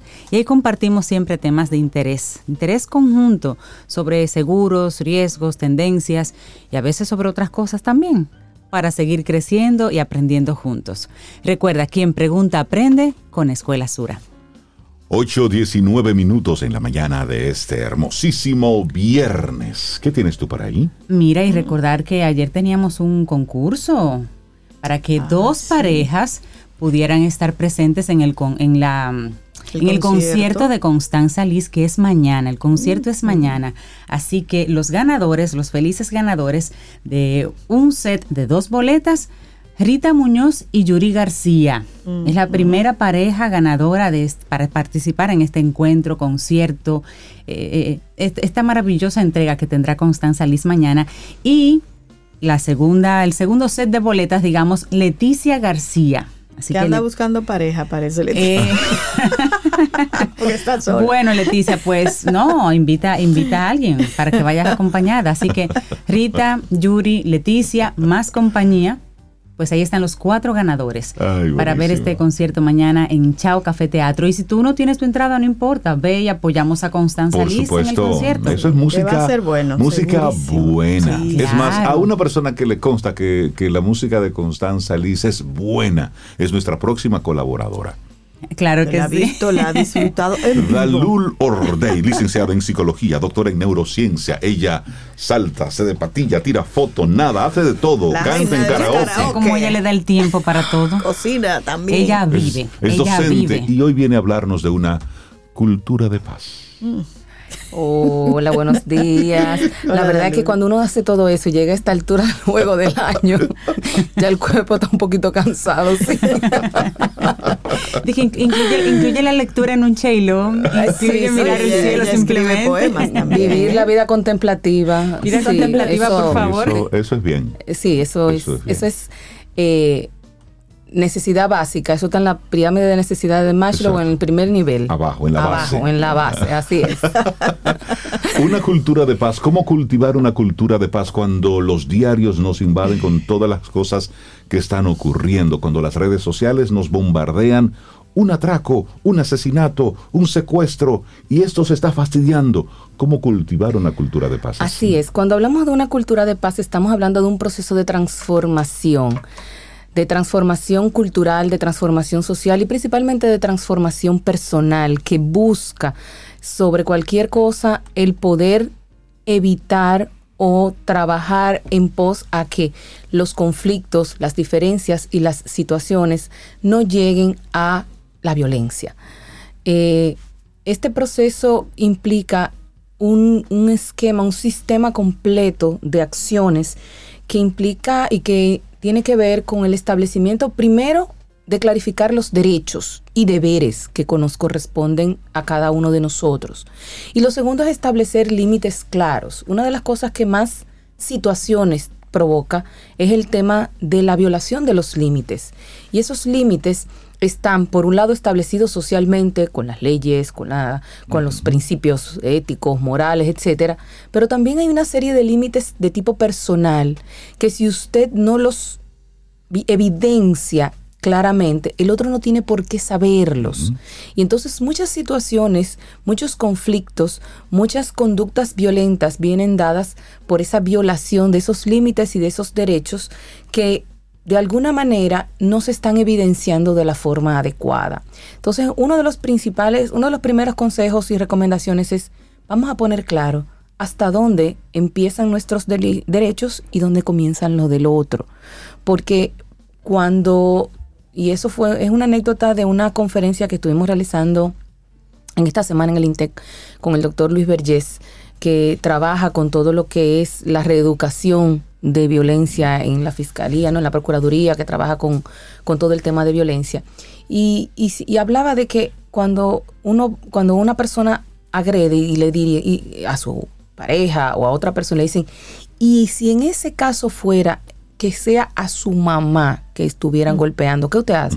Ah, no, yo mato al otro. Entonces, ¿qué diferencia tiene el derecho de respeto de su madre al que tenga cualquier otra mujer o persona? Sigue siendo un ser humano. Entonces, es es darle la vuelta. Y, y fíjate que fue una tentación porque yo pensaba venir a hablar del círculo de la violencia. Y dije, no, no, es que ese no es el matiz, porque vamos a seguir replicando el proceso. Y promoviendo. Y promoviéndolo. Sí. Vamos a hablar de lo contrario, vamos a hablar de cómo desmontar ese círculo de violencia que estamos viviendo. Y en esa actividad, eh, él mencionaba una frase que no recuerdo de quién es, que me encantó, y es que dice que la agresividad es una, viene por naturaleza. Nosotros tenemos un instinto de conservación que nos hace lanzarnos a cuidarnos, a protegernos. Pero la violencia es cultural, es una construcción social. Entonces ahí tenemos que poner ojo a qué estamos nosotros haciendo como sociedad y como individuos que estamos construyendo una cultura de violencia, de normalización de todas estas conductas, comportamientos, violaciones al derecho del otro y a la integridad física, moral y psicológica de la otra persona. Porque ahí viene el tema. No es solamente yo darte un tiro, darte una puñalada o golpearte es violentarte verbalmente, es mi actitud, es el yo no respetar que tú estás en una fila y quererme atravesar porque soy, eh, porque yo tengo que entrar adelante porque sí. Entonces, ahí entra un proceso importante de construcción de la persona con una importante necesidad que, ha- que, que la, que la propia eh, sociedad ha, ha empujado de reconocimiento, de validación. Entonces, como no hay un proceso de reconocimiento y de validación adecuado por mis méritos, por mi trabajo, por mi esfuerzo, por mi buen comportamiento, sino que lo que re- estamos reconociendo y lo que estamos validando es el que llega rápido, el que sin mucho apuro puede conseguir, no importa los medios, Exacto. el que, el que más tiene es el que más puede y el que más vale. Entonces, nosotros estamos como, como sociedad eh, creando un monstruo que después no vamos a poder controlar, que ya no lo estamos controlando. Y es lo que estamos Y es viendo lo que ahora. estamos viendo ahora en nuestro día a día. Cada vez más jóvenes. Ahí viene otro elemento importante y es el tema de la estructura y de validación familiar. Cada vez estamos en hogares más disfuncionales, menos cercanos a, a- hay un planteamiento que a mí me encanta y ahora no recuerdo el autor que habla, que habla de la del derecho a la ternura, del, del, del, del sistema que promueve de una manera dulce, empática, amable, el, el- el reconocimiento del otro desde la propia base, que es la familia. Cuando tú tienes niños que no, no ven a sus padres o ni siquiera saben quién es su papá o lo está criando una abuela, un vecino, que hace lo mejor que puede con lo que tiene, pero que no tiene las herramientas cuando además de eso estamos viendo una educación que cada vez está más herida de, de- de- calidad, de fundamento, de base, eh, de todos los tipos. Entonces tú dices, ¿qué estamos haciendo y cómo vamos a cambiar esto? Y si a eso le sumamos cómo estamos normalizando todo lo que ocurre, cómo estamos normalizando la violencia, cómo estamos normalizando el tener dinero por el por tener dinero no importa el qué, es decir, llega un punto donde las familias justifican al que roba y atraca porque imagínate, pobrecito, no tiene trabajo, no tiene nada que hacer, no con tiene eso opción aporta en la casa. y aporta en la casa. Porque las familias saben, en la mayoría de familias saben quién es el delincuente. Claro. Y digo la mayoría para salvar ese porcentaje que la familia desconoce totalmente lo que hace, que también se da. Pero en sentido general, en las familias saben que él es un delincuente y que cuando él sale en la noche, ¿y de dónde usted trajo eso? Es decir, Claro. si llega un punto en que normalizamos por hambre algo que es totalmente incorrecto. Ayer, ayer decía, ayer o antes de ayer decía el director del, del Infotep que la violencia que estamos viendo en la calle no se resuelve con policías dando macana. Y yo digo, cierto, no se resuelve con eso, se necesita un, plo- un programa, un plan integral de, de educación, de formación, de opciones para, la, para los jóvenes. Eso, eso es muy cierto, pero no es menos cierto que causa y consecuencia también deben estar juntos. Y ahí es donde nosotros como país estamos fallando. Sí, ahí hay un tema que eso se denomina una violencia eh, instrumental. Cuando no hay consecuencia, tú estás validando que los hechos violentos se repitan. Exacto. Y se, y se y aumenten. Fíjate que cuando pasa un caso que se sale, que sale en las redes, al otro día sale otro y al otro día sale otro. ¿Por qué? Porque cuando yo le doy esa publicidad, yo lo estoy validando y como no hay consecuencia, pues vamos a hacerlo. Le estoy diciendo y si al a otro- eso yo le sumo la necesidad de reconocimiento, de aprobación y de, y de, y de una serie de situaciones que vive esa persona, entonces no va a haber manera, porque ¿quién detiene lo que pasa en las redes sociales? Entonces, el tema es, no repliquemos eso, no lo viralicemos, hagamos una respuesta opuesta a lo que sí queremos lograr. Entonces, en vez de decir, no, esto, vamos a, eso mismo, vamos a darle macana, eh, no. Y que sí que le den. y que sí que le den. que, ¿Por qué no le buscamos una, una ayuda a esa persona? ¿Por qué no eh, pensamos en ampliar, por ejemplo, los centros de atención primaria para la salud mental que tanta falta hacen? No solamente, señores, la salud mental no, no significa que yo estoy loco, ni que es que todo el mundo necesita en algún momento una orientación y un apoyo objetivo y profesional que le ayude a redirigir su proceso de vida.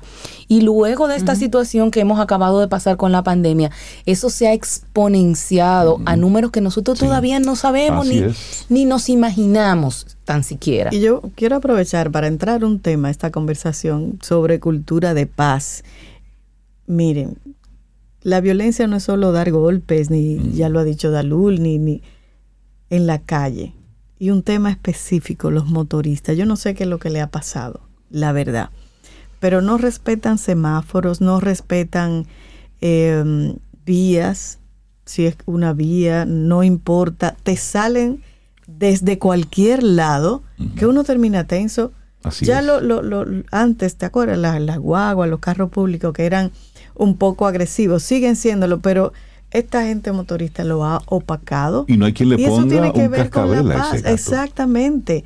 Re- Semáforo, eso no existe No. para ellos y no hay consecuencias. Y las leyes de tránsito no existen Y eso para es ellos. violencia y, fo- también. y forma parte de una cultura de paz, porque Claro. él tiene derecho a andar en la calle, tú también. Sí, pero Yo vamos a también. and- a, a- a- a transitar de manera ordenada y respetuosa. Pero Y- eso no existe para ellos. Claro, porque eso, eso, eso viene fruto de un proceso de educación integral que no estamos garantizando, que no estamos dando con la calidad que se necesita y que además está todo el tema de el proceso de un elemento importante y, eso es un trabajo personal, es el tema de la tolerancia.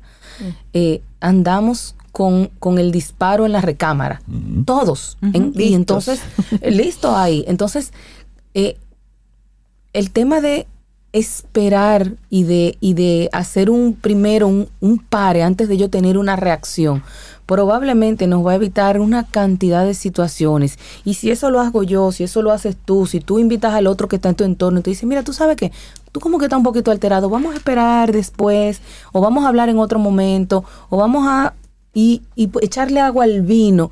Señor, echarle agua al vino no es una señal de debilidad, es una señal de inteligencia y de fortaleza y, Inteligencia de, emocional. y de inteligencia Eso te emocional. ahorra muchos Eso te dolores de ahorra muchos problemas, te ahorra muchas situaciones desagradables, te ahorra 20 años de cárcel fácilmente a cualquier persona. Porque, eh, Menos si tú eres un cantante urbano. Eh, exacto, Sí, eso, porque a esos aquí la Se le ley. busca la vuelta. Sí, se le busca la vuelta. se le busca la Pero esa vuelta. cultura de paz viene, como tú dices, eh, Dalul, muy atada a educación. O sea, no hay forma de, de ponerte eso intravenoso. Eso es educación. Eso es tomar la nueva generación y formarla sí o sí o sí en cultura de paz. Pero con el adulto que ya está por ahí, tiene que haber un sistema de consecuencia. La cultura de paz con ellos es un sistema de, De consecuencia que funcione. Totalmente. Porque ahí tú no vas a trabajar con una mente que ya está, digamos, Mira, que mira, tiene sus mañas. Y, y- y Y aportando. eso tiene que hacerse al mismo tiempo. Y en esa misma línea hoy sale la información de que hay una, un grupo indígena en la, en la Amazonia de Colombia que han estado teniendo este grupo indígena apartado, han tenido muchos temas de suicidios en los últimos tiempos. ¿Y qué decidieron los chamanes? ¿Qué decidió la comunidad?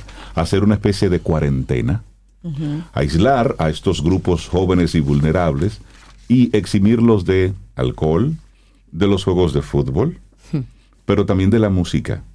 Es decir, hacer una especie de intervención comunitaria ante el escandaloso número de suicidios que se están viendo en esa comunidad. Entonces, si nosotros estamos viendo patrones en nuestra comunidad, no podemos seguir de brazos cruzados. Es decir, como sociedad debemos tomar acciones puntuales precisamente para cuidar a esas generaciones que vienen por ahí. La opción no es simplemente hacernos de, de la vista gorda y generalizarlo todo, no. Estamos en un momento para esa misma cultura de paz donde debemos tomar acciones reales, es decir, no cosméticas. Aquí debemos como país buscar esa misma cultura de paz, es en base a una acción, a una causa y consecuencia, a buscar opciones, al fortalecimiento de la educación, lejos de querer bajarla. Es decir, tiene debemos como sociedad poner ese punto donde lo político y lo económico, que siempre se quiere beneficiar de, de- de- de esos mares revueltos, hermano, ahora no.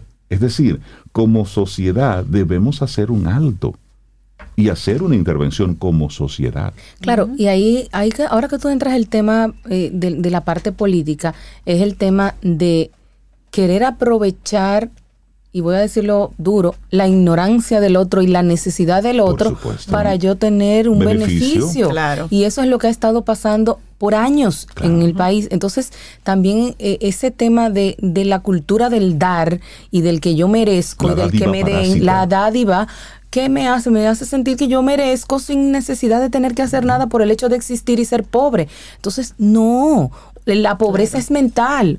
Porque así mismo como hay muchas personas que se mantienen en esa, sociedad, en esa situación de pobreza, hay otros que dicen, no, espérate, y estudian, y trabajan, Y y, se se, fajan, y se superan, y pasan de un, de un nivel a otro de una manera adecuada. Entonces, algo se puede hacer. Totalmente. El tema es que es mucho más fácil ir por el camino fácil. Y es lo que sin darnos cuenta hemos estado promoviendo como sociedad y como cultura de manera continua.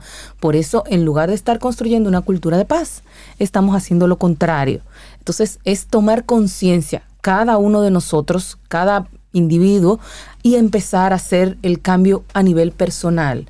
Y tratar de influir en nuestros pequeños espacios, en mi entorno laboral, en el carro público donde me monto, en el autobús que abordo o en el metro si, me- si tengo que ir, eh, en, en todos los espacios podemos poner la diferencia y mover y, a- y crear un círculo virtuoso para que siga sucediendo eh, ese proceso de positivo de accionar de cada uno de nosotros. Dalul Ordey, gracias por traer a la mesa una cultura de paz. Lo necesitamos como, como país, lo necesitamos como, como nación, lo necesitamos como humanidad, como mundo. Dalul, muchísimas gracias. Gracias a ustedes. Buen fin de semana. Un abrazo, Dalul. bueno, seguimos con música y esta es una solicitud muy especial que hizo Angie, Camino al Sol Oyente nuestra. Ella desde ayer dijo, desde hoy deseo, si es posible, pedir una canción para el viernes. Y ya estamos a viernes. Esta cantante, en mi opinión, le aplica a Camino al Sol por su estilo de sensualidad. Smooth jazz. Mm, escucharla es sublime y adictivo.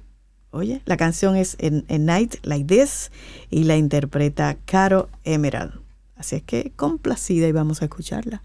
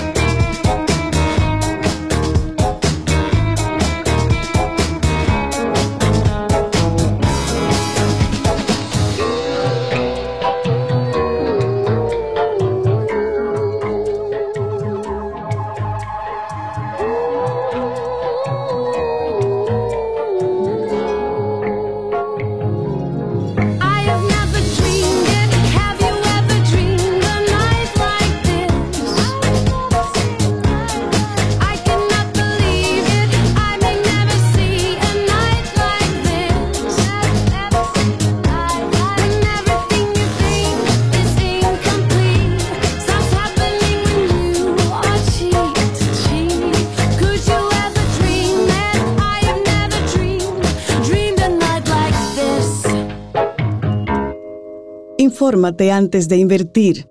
Investiga el potencial de ganancias y las posibilidades de pérdidas de cualquier producto de inversión. Ejerce tus finanzas con propósito. Es un consejo de Banco Popular. A tu lado siempre.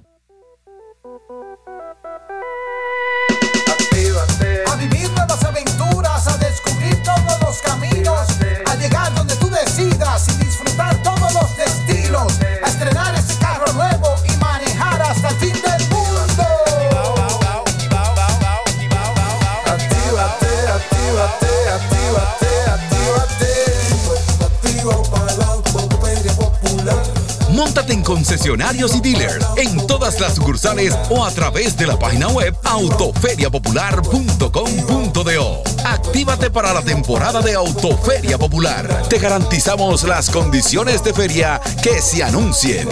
Banco Popular, a tu lado siempre. 849-785-1110. Ese es nuestro número de WhatsApp. Escríbenos. Camino al Sol.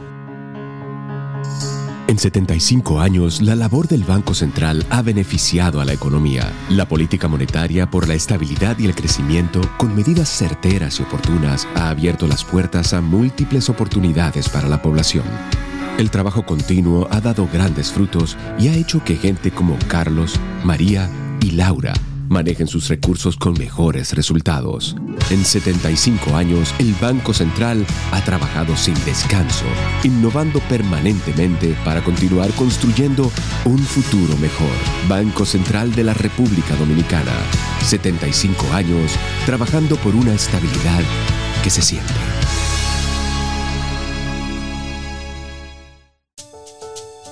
Para cosechar lanzadores hay que sembrar disciplina. Para cosechar jonroneros hay que sembrar honestidad. Para cosechar grandes ligas hay que sembrar valores. Porque los grandes ligas no crecen en el monte, se cultivan. Así como el mejor arroz. Arroz La Garza. Patrocinadores de nuestros próximos grandes ligas. Para iniciar tu día, camino al sol. ¿Llenarías tu casa de basura? ¿Continuarás cortando árboles? ¿Seguirás conduciendo sin una ruta y una agenda mientras contaminas el ambiente? ¿Continuarás desperdiciando agua y energía eléctrica? ¿Eres causante de daños al medio ambiente? Esperemos que no. Es responsabilidad de todos ser defensores del medio ambiente. Fundación Cuidemos el Planeta con Reyes Guzmán. El Black Everyday del Banco BHD. Hey, hey. Lunes de oferta, martes de oferta, miércoles de oferta. Vamos a aprovechar. Jueves de oferta, viernes de oferta, sábado y domingo. Pila de ofertas. Con el Black Everyday del Banco BHD, este mes de Black Friday, todos los días son de ofertas. Al comprar con tus tarjetas de crédito o en cuotas BHD, aprovecha hasta 60% de ahorro en comercios seleccionados. Conoce todas las ofertas en bhd.com.do. Banco BHD. Disfruta tu café en compañía de Camino al Sol.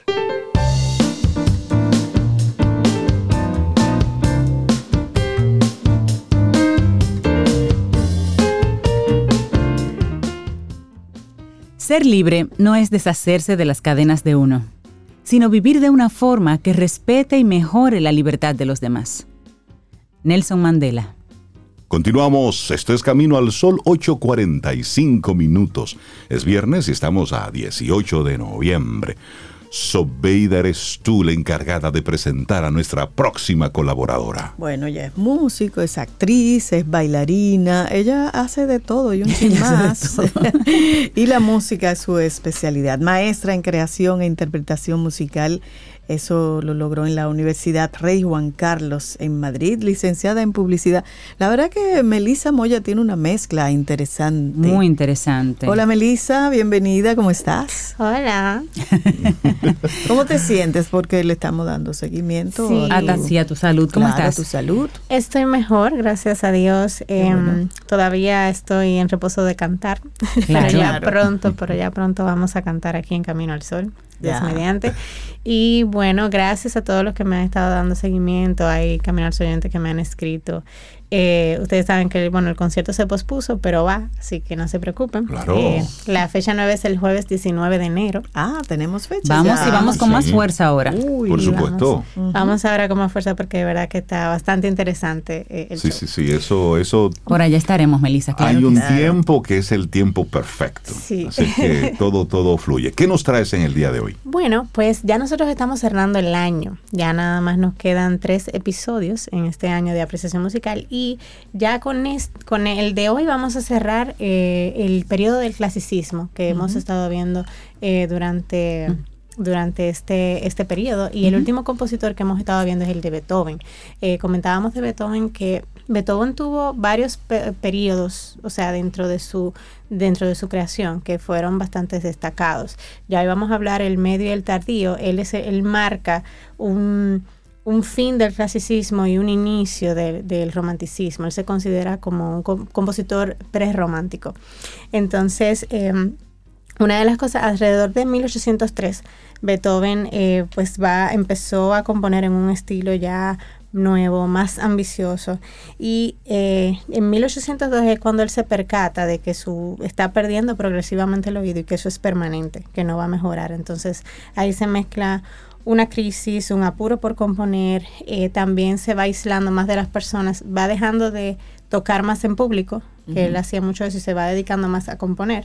Y, y también va aislándose para que no se den cuenta de lo que está pasando, porque imagínate un pintor sordo, con- o sea, un, un músico, Músico, sí, sordo. va perdiendo credibilidad. Es como un pintor ciego. Sí, correcto. Entonces, eh, hay un documento que él deja, que les voy a leer un fragmento porque, me- o sea, de verdad me pareció súper, eh, que es el testamento de Heiligenstadt, que es antes de él dejar su alojamiento en ese, en ese periodo, él escribe una carta que es eh, encontrada posteriormente después de su muerte y es hecha para que sus hermanos las lean entonces.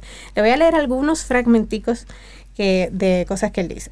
Dice, absolutamente solo, o casi solamente en la medida en que lo exija la más absoluta necesidad, podré volver a tener contacto con la sociedad. Debo vivir como un proscrito. Si me acerco a la gente, estoy enseguida atenazado por la angustia terrible, la de exponerme a que adviertan mi estado. Pero qué humillación cuando alguien a mi lado oía el sonido de una flauta a lo lejos y yo no oía nada, o cuando alguien oía cantar a un pastor y yo tampoco oía nada. Tales situaciones me empujaban a la desesperación y poco ha faltado para poner yo mismo fin a mi vida. Es el arte y solo él el que me ha salvado. Ah, me parecía imposible dejar el mundo antes de haber dado todo lo que sentía germinar en mí. Divinidad, tú que desde lo alto ves el fondo de mi ser, sabes que viven en mí el deseo de hacer el bien y el amor a la humanidad. Hombres, si leéis esto algún día, pensad que no habéis sido justos conmigo, y que el desgraciado se consuela encontrando a alguien que se le parezca, y que pese a todos los obstáculos de la naturaleza, que la naturaleza ha hecho, sin embargo, todo lo posible para ser admitido en la categoría de los artistas y hombres de valía. Escribe a su hermano Carl, Recomendad a vuestros hijos la virtud. Ella solo puede volvernos felices y no el dinero. Hablo por experiencia. Es ella la que me ha reanimado en mi aflicción. Le debo, como a mi arte, no haber terminado mi vida en el suicidio. Adiós, y no me olvidéis del todo en la muerte. Tengo derecho a esto de vuestra parte, ya que durante mi vida he pensado frecuentemente en haceros felices. Sedlo. Wow. Wow. Es un fragmento. Qué Son fragmentos. bello. ¿Cuántas, cuántas Y desgarrador al mismo tiempo. Sí, sí, sí. y desgarrador al mismo tiempo. Sí, eh, Beethoven eh, era, era un compositor eh, bastante, o sea, él tuvo una gran oportunidad y es que él tuvo bastante apoyo de, de la nobleza, tuvo bastante y se movía también en los negocios. Él empujaba eh, su, su venta de partituras, por ejemplo, él, publicaba simultáneamente en varios países para maximizar el rendimiento de sus derechos. Él también eh, empujaba competencia como entre entre sus mismos, las mismas personas que lo, lo apoyaban. Entonces, eso también le permitió poder componer con libertad. A diferencia de otros compositores, él no componía como lo que la gente quisiera, sino lo que él quería. Y con eso él atraía la, eh, los oídos del público. Entonces, yo quiero que escuchemos en la audición número uno, que es una de las sinfonías más eh, destacadas de él, eh, que es la Sinfonía Heroica. Y bueno, vamos a escuchar primero. Eh, tiene cuatro movimientos, entonces en esta audición yo he recopilado como un fragmentico de cada uno.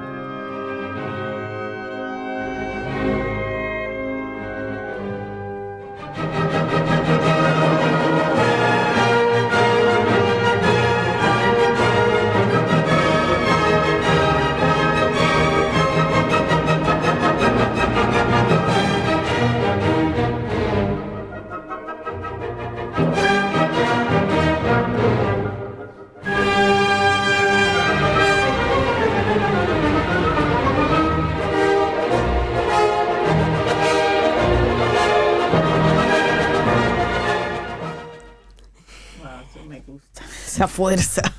Ya en este periodo, él empieza a componer con muchos contrastes. eh, y él empieza, el estilo es un poco más ambicioso. Esta sinfonía, cuando él la sacó, no fue muy aceptada por el público. Era muy larga. Solamente el segundo movimiento, que era más lento, era como más digerible.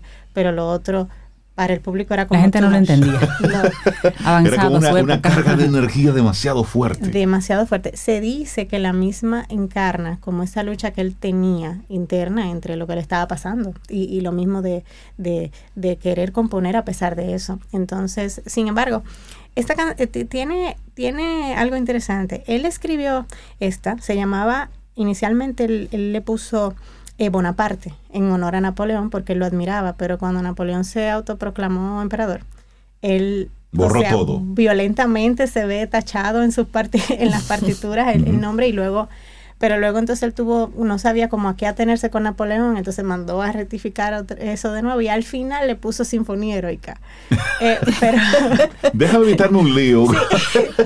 sí, pero eh, eh, está, o sea, está in- inspirada como en, en este personaje que es victorioso y que lucha con todas las adversidades que le pasan. Eh, también, o sea, él tiene mucha música dramática eh, posterior. Hay una, por ejemplo, la número dos, que es una obertura de Egmont, que, de Goethe.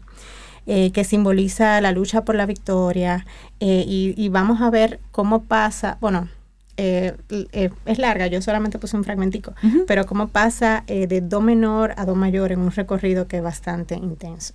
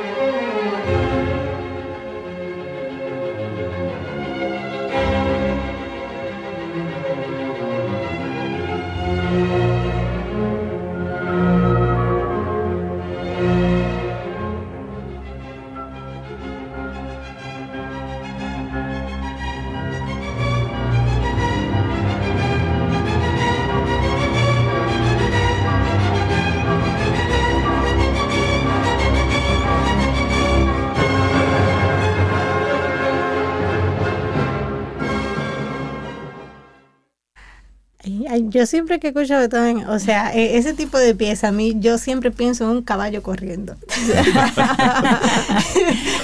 yo me imagino caballos corriendo. Eh, Beethoven, mira, Beethoven tenía algo eh, particular y es que él, por ejemplo, más como la línea de Haydn, él hacía, eh, él, él como, él economizaba los motivos dentro de su música. O sea, él hacía, en vez de hacer muchas melodías, eh, complejas. Él hacía como pequeños motivos que desarrollaba bastante, o sea, profundizaba bastante su desarrollo alrededor de todas las piezas. Eso es algo que, por ejemplo, se ve súper en la Sinfonía número 5 que nosotros le hemos eh, escuchado aquí, que sobre ese motivito se desarrolla la pieza entera.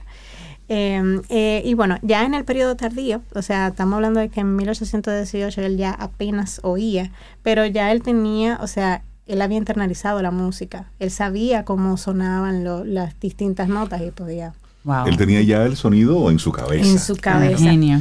Y bueno, entonces ya en la derrota final de Napoleón, eh, en 1815, que desarrolló una depresión posguerra, pues se complicó la producción de las obras. También él, por el- lo que él había escrito ante entonces, que simpatizaba con, esta, con estos ideales eh, de república y tal, pues entonces el Estado lo veía como una, amenaza- lo veía como una amenaza y lo, lo espiaron. O sea, tuvo complicaciones en ese periodo, pero sí compuso compuso dos grandes obras para el público. Eh, compuso la Misa Solemnis, si podemos poner un fragmentito, eh, la número 3.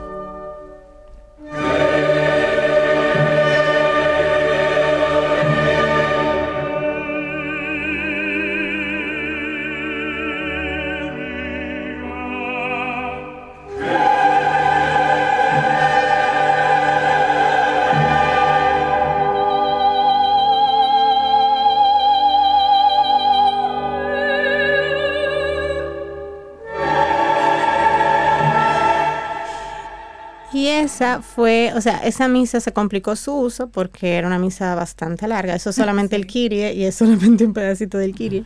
Y bueno, la otra que él compuso, ya para el público en esta, que es la que marca una de las más conocidas, es la novena sinfonía, que se basa eh, en un, es el poema de Oda a la Alegría. Eh, entonces podemos poner eh, la número 4 ya para finalizar.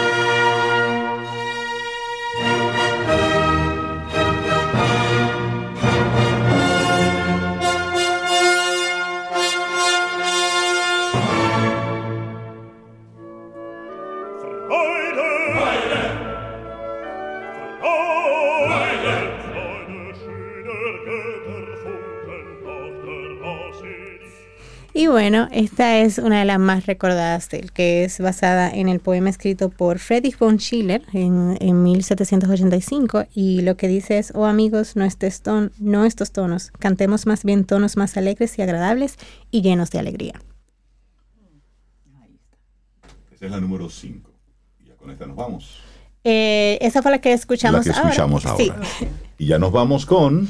Y entonces ya pues sí le dejo un fragmento de ese último movimiento de la novena sinfonía, que es el único que tiene eh, coral en, ese, en esa pieza. Ahí está.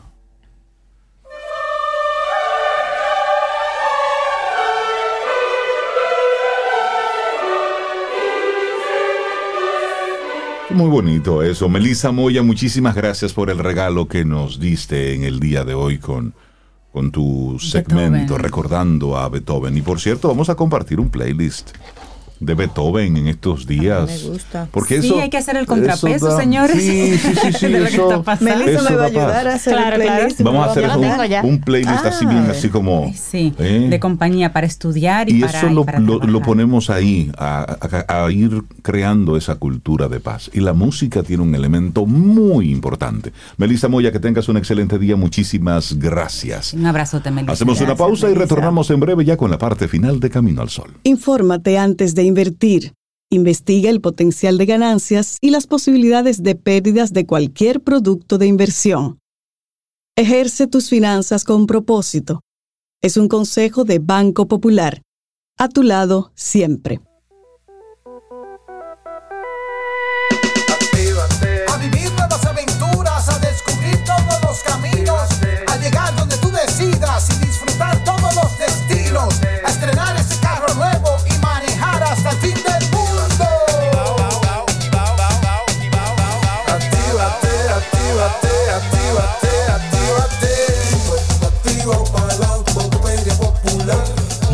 Concesionarios y dealers en todas las sucursales o a través de la página web autoferiapopular.com.do. Actívate para la temporada de Autoferia Popular. Te garantizamos las condiciones de feria que se anuncien.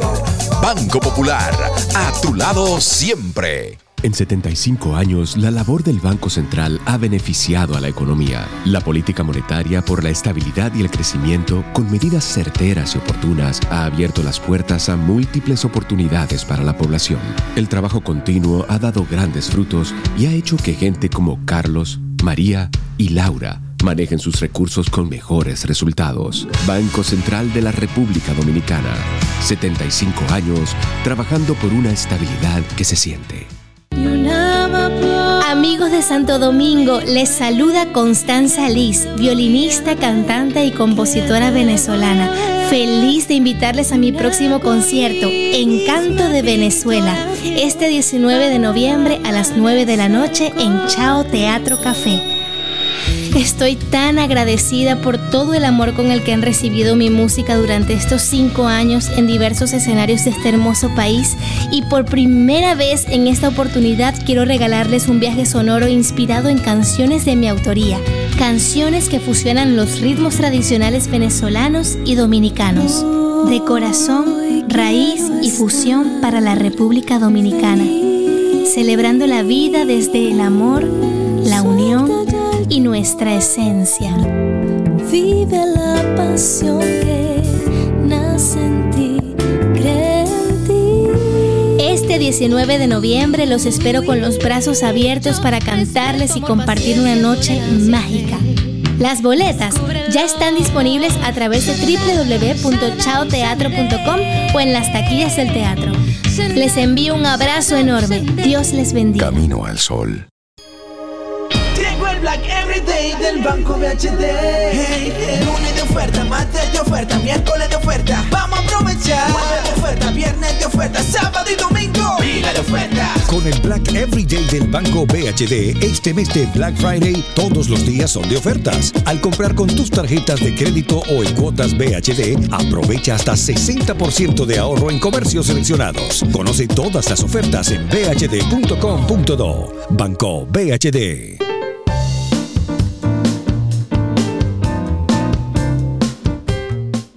Y hablábamos de, que ser medalaganario no siempre es muy bueno. Y hablábamos también de la disciplina en contraposición a eso de ser medalaganario. Y hay una frase de Frank Herbert precisamente al respecto. Y dice, busca la libertad y conviértete en cautivo de tus deseos.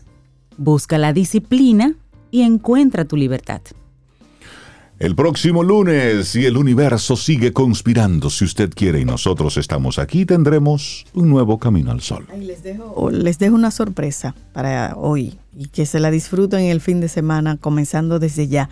Manerra, Melissa, acompañado de dos voces, dos artistas de la voz.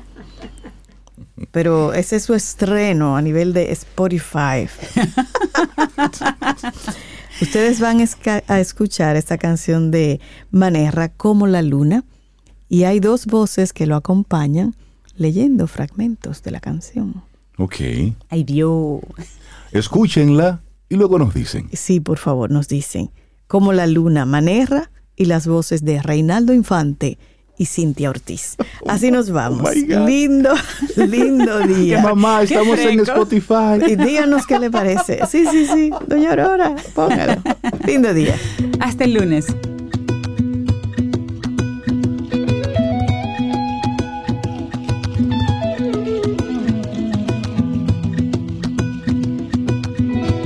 Llegaste como el agua en tiempo de seca.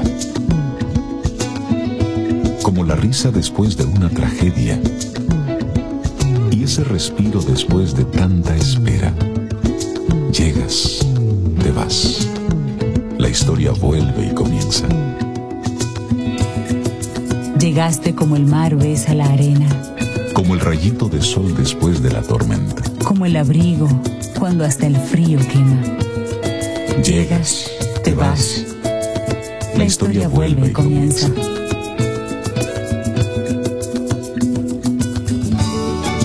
De mis sueños. Mi algodoncito de recuerdo. Contigo ya no duele el alma. Le dejé al río mis sufrimientos. Dime que tú no te vas, Dime que tú no te vas. como la luna cuando el sol va apareciendo. Ay, dime que tú no te vas, como la luna cuando el sol va apareciendo.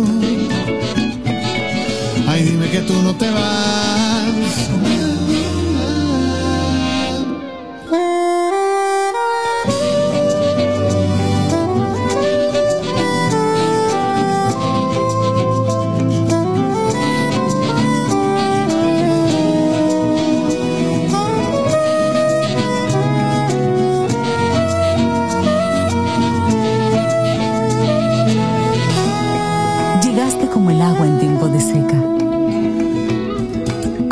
Risa después de una tragedia, y ese respiro después de tanta espera.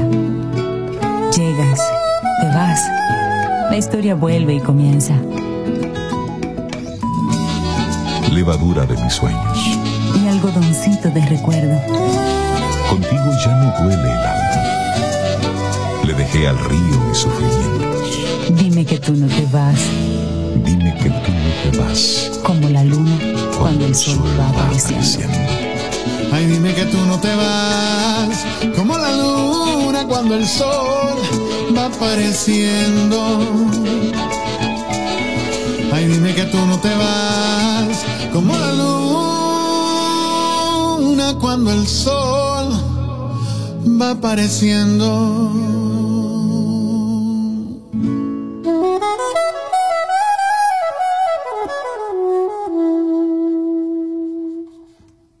Aquí termina Camino al Sol. Pero el día apenas comienza. Vívelo Camino al Sol.